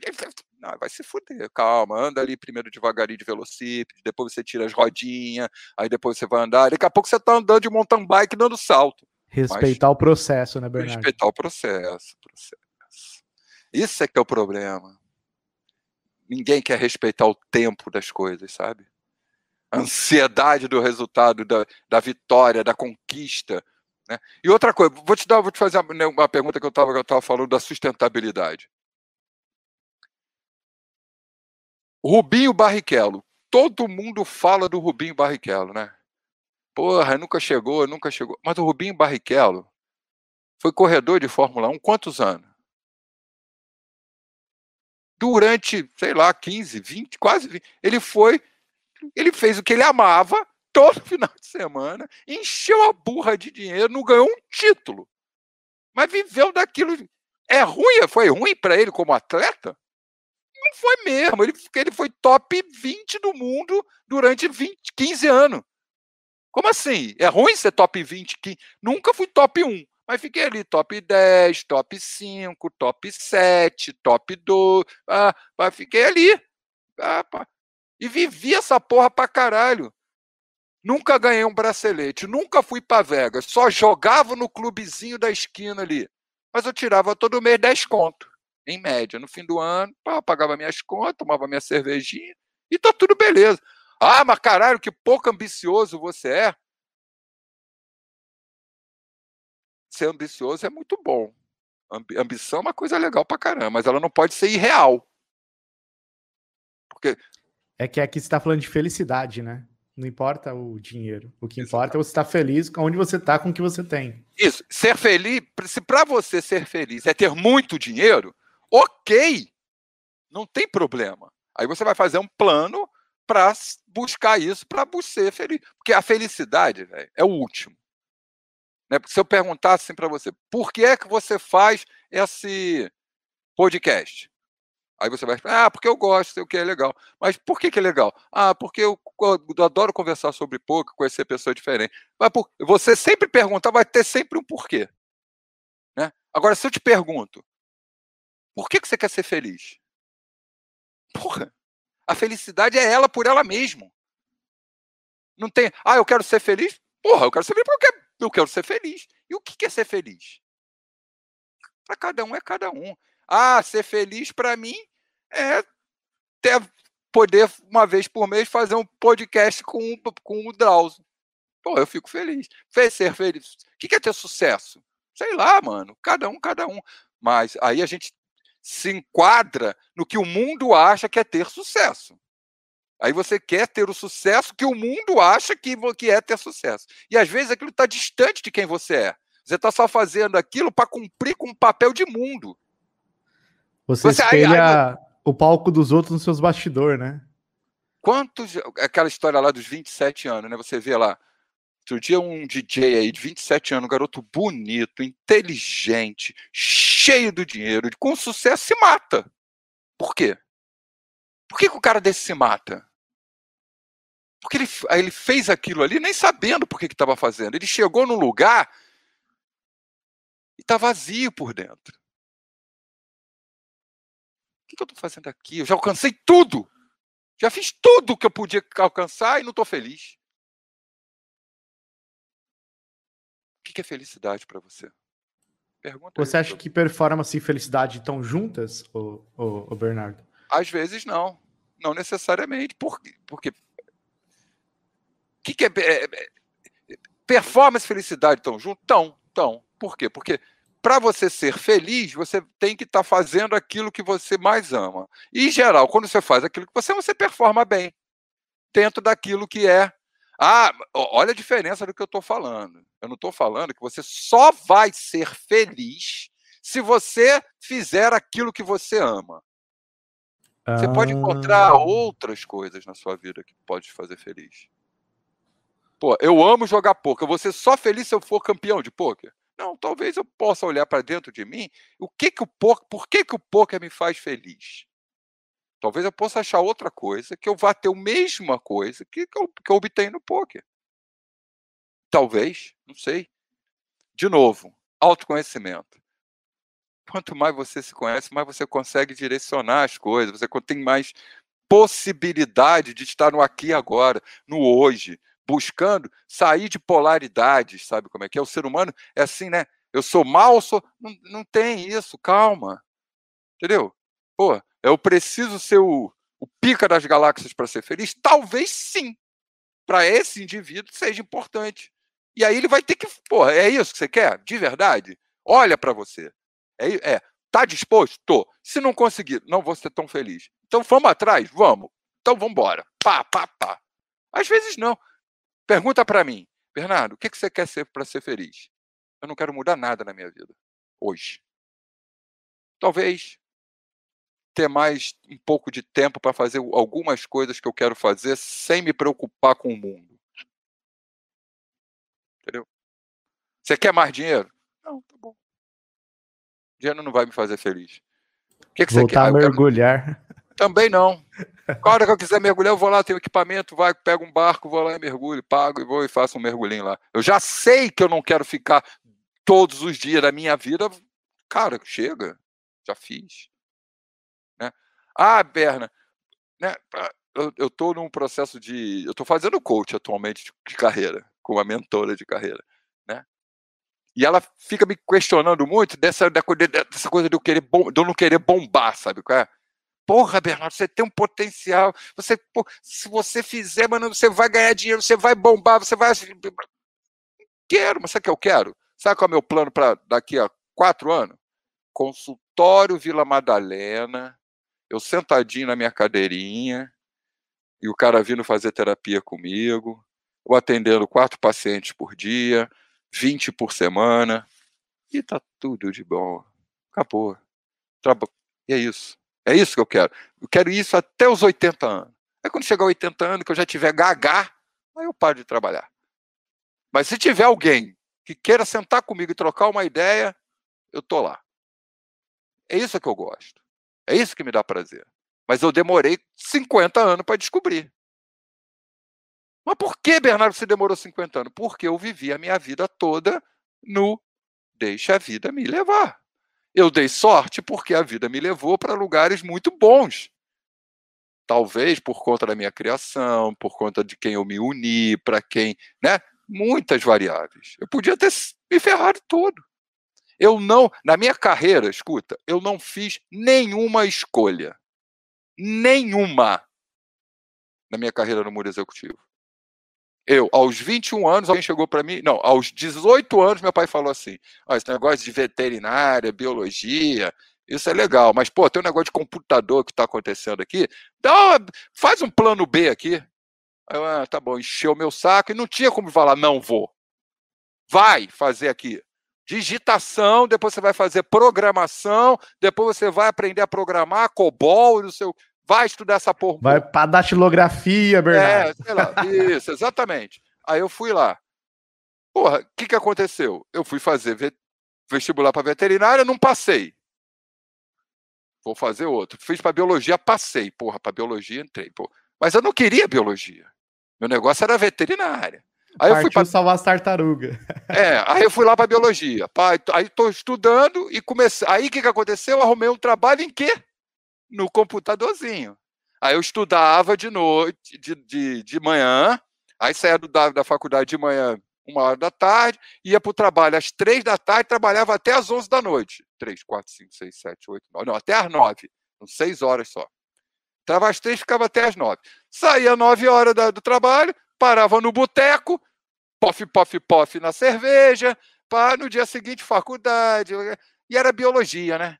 Aí o que, que aconteceu? Chegou uma hora que eu tinha que escolher se eu ia fazer biologia ou não, porque o, a faculdade era, era na, na, eu precisava, depois do, do, segundo ano, você tinha aula de manhã e tinha laboratório de tarde. Aí eu tinha que falar o seguinte: pô, tem que largar o trabalho para continuar a faculdade. Estava ganhando maior grana, de 20 anos, ganhando assim, sei lá, hoje, ganhando assim uns sete contos, sabe? Qual é o primeiro emprego? Quem é que trabalhava com computador? Só gênio. Aí o que, que acontece? O mundo começa. O que, que você faz? Trabalho com computador. Aí o mundo, caralho, trabalho com computador? Que, é? tu, que biologia, que nada. Eu quero que o mundo me aceite. Com 19 anos, como é que você quer que o mundo te reconheça como uma pica? Né? O mundo está dizendo para mim, caralho, trabalhar com computador é da hora. Foda-se a biologia, que biologia. E aí, com 21, alguém chega para mim e fala assim: vai ter uma prova para você fazer estágio na IBM. Aí, sei lá, dois mil negros fazendo, vai ter três vagas, eu passo para a parada. Acabou a minha vida, acabou, esquece biologia, o cacete. É carreira na IBM, 30 anos, fica lá, porque meu pai ensinou que a vida feliz e a vida boa é você entrar numa empresa, fazer uma carreira lá e se aposentar. Porque era assim que era a vida boa na, na, na cabeça do meu pai. E ele me convenceu disso. E aí, aos 21, eu entro para a IBM, com 23 vem o meu amigo e fala assim: Olha, vamos montar a primeira turma de instrutores de mergulho do Brasil. Eu quero você na minha turma. Você, porra, vamos desbravar, vamos montar uma escola, vamos desbravar o mergulho. Porra, caralho. Só pensei assim, eu fico imaginando eu chegando pro meu pai, falando assim: pai, olha só, vou largar a IBM e vou me aventurar aqui numa escola de mergulho meu pai ia me matar, velho. Esquece, não vai fazer. Entendeu? E aí foi. Aí vou fazer faculdade de novo. Aí fui fazer engenharia de telecom. Porra, mil, olha só, 1986 nem se falava de internet, rede, nada disso. Eu já tinha sacado que pô, o negócio é telecomunicação, daqui a pouco vai ligar essa porra toda. Aí fui lá. Quem aguentava? O cara que queria ser veterinário foi fazer engenharia. Tu acha que vai aguentar? Dois anos eu aguentei no esforço.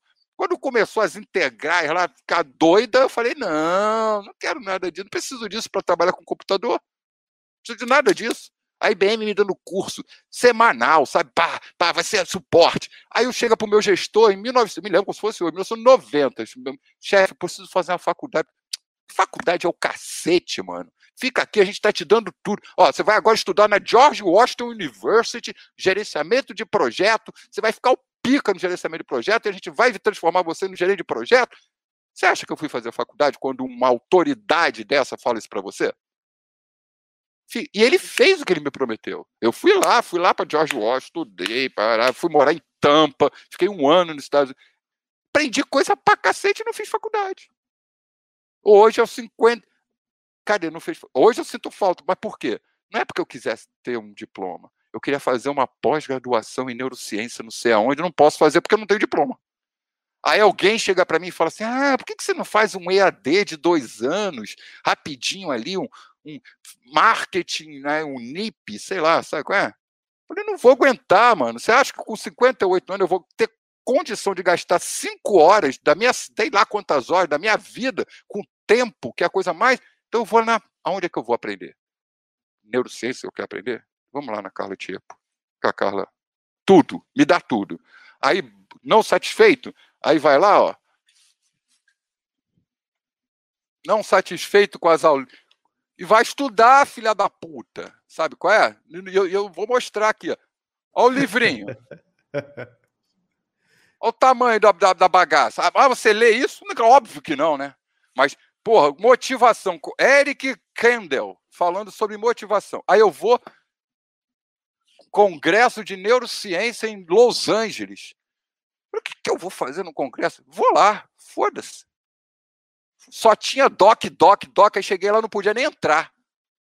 Graças a, ao convite da doutora do Doc Doc Carla Tiepo, eu consegui entrar. Fiquei seis dias assistindo umas palestras bizarras de neurociência, falando, caralho, mano, o que, que esses caras estão falando? Aí acabava o dia, eu sentava com a Carla, Carla, resumo do dia. Aquela palestra lá, pô, vamos aqui, vamos, vamos.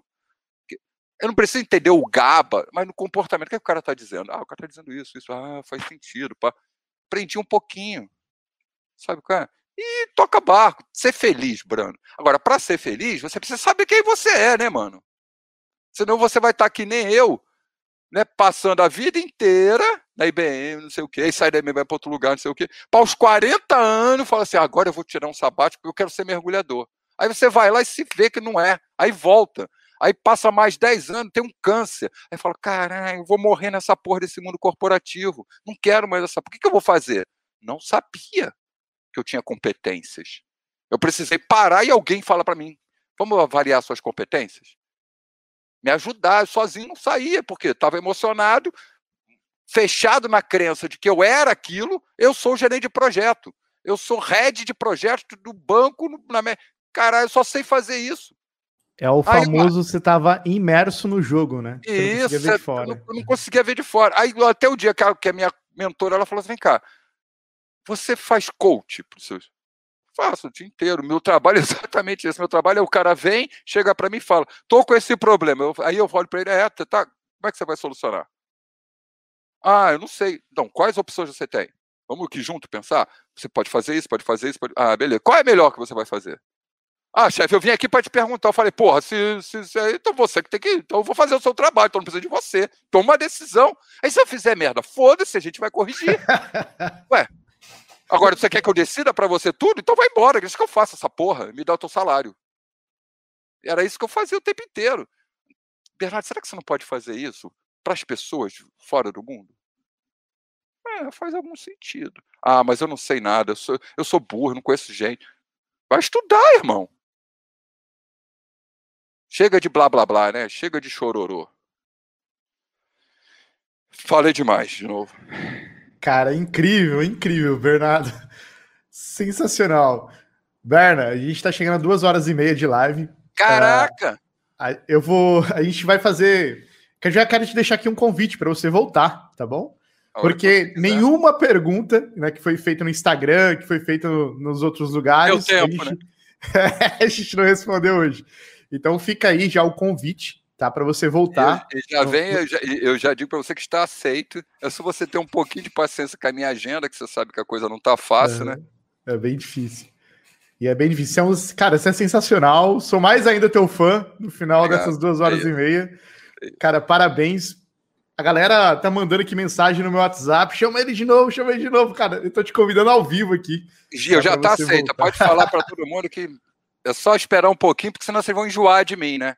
Deixa vocês ficarem um pouquinho com saudade. Isso é tática, tática de, de mental, né? Ah, deixa eu ficar com saudade um pouquinho.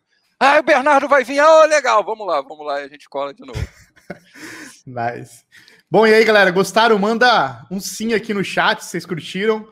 Bernardo, cara, incrível, velho. E aí, galera, obrigado. se vocês quiserem também me seguir lá nas redes sociais, eu falei pra caramba, mas um biscoitinho eu gosto. Então, Instagram, M Bernardo M, tudo junto. M Bernardo M e no Twitter, M Bernardo BR. M Bernardo M Instagram, M Bernardo BR no Twitter. Tá bom? Ô, Bernardo, se tem alguma coisa assim para é, esses todos os links que o Bernardo falar aqui, eu vou colocar na descrição desse vídeo. Você tem alguma coisa que você gostaria de divulgar? Cara, eu gostaria de divulgar o, o Instituto Conectomos, eu acho que é um, um lugar sensacional para você aprender neurociência. Né? É, eu acho que a Inagame é um outro lugar que você pode também trabalhar, aprender o seu tático. Você vai estar ali aprendendo com os caras que são muito bons, com o Bueno, com o Hugo, com o próprio Akari. É... E, cara, eu não tenho site, mas me sigam. Se tiver dúvida, manda. Eu adoro interagir. Pega as minhas redes sociais, manda mensagem. Eu estou sempre disponível. Né? tem que ter só um pouquinho de paciência às vezes, mas eu sempre vou mandar um salve, eu sempre vou trocar uma ideiazinha. Então, contem comigo sempre. E se eu puder colaborar com alguém, a gente fala aí mais diretamente. Tá bom? Muito obrigado para todos que estiveram ao vivo aqui hoje. Muito obrigado, Bernardo. Um grande abraço, obrigado aí. A gente vai voltar, viu? O Bernardo vai estar de volta aqui assim que a agenda dele estiver livre. A gente volta responder as perguntas, tá bom? Que vocês fizeram tá comigo. no próximo episódio. Show? Então, um grande abraço aí para todo mundo. Obrigado, obrigado, Berna. Tchau, queridos. Obrigado. Valeu. Tchau, tchau. Tchau.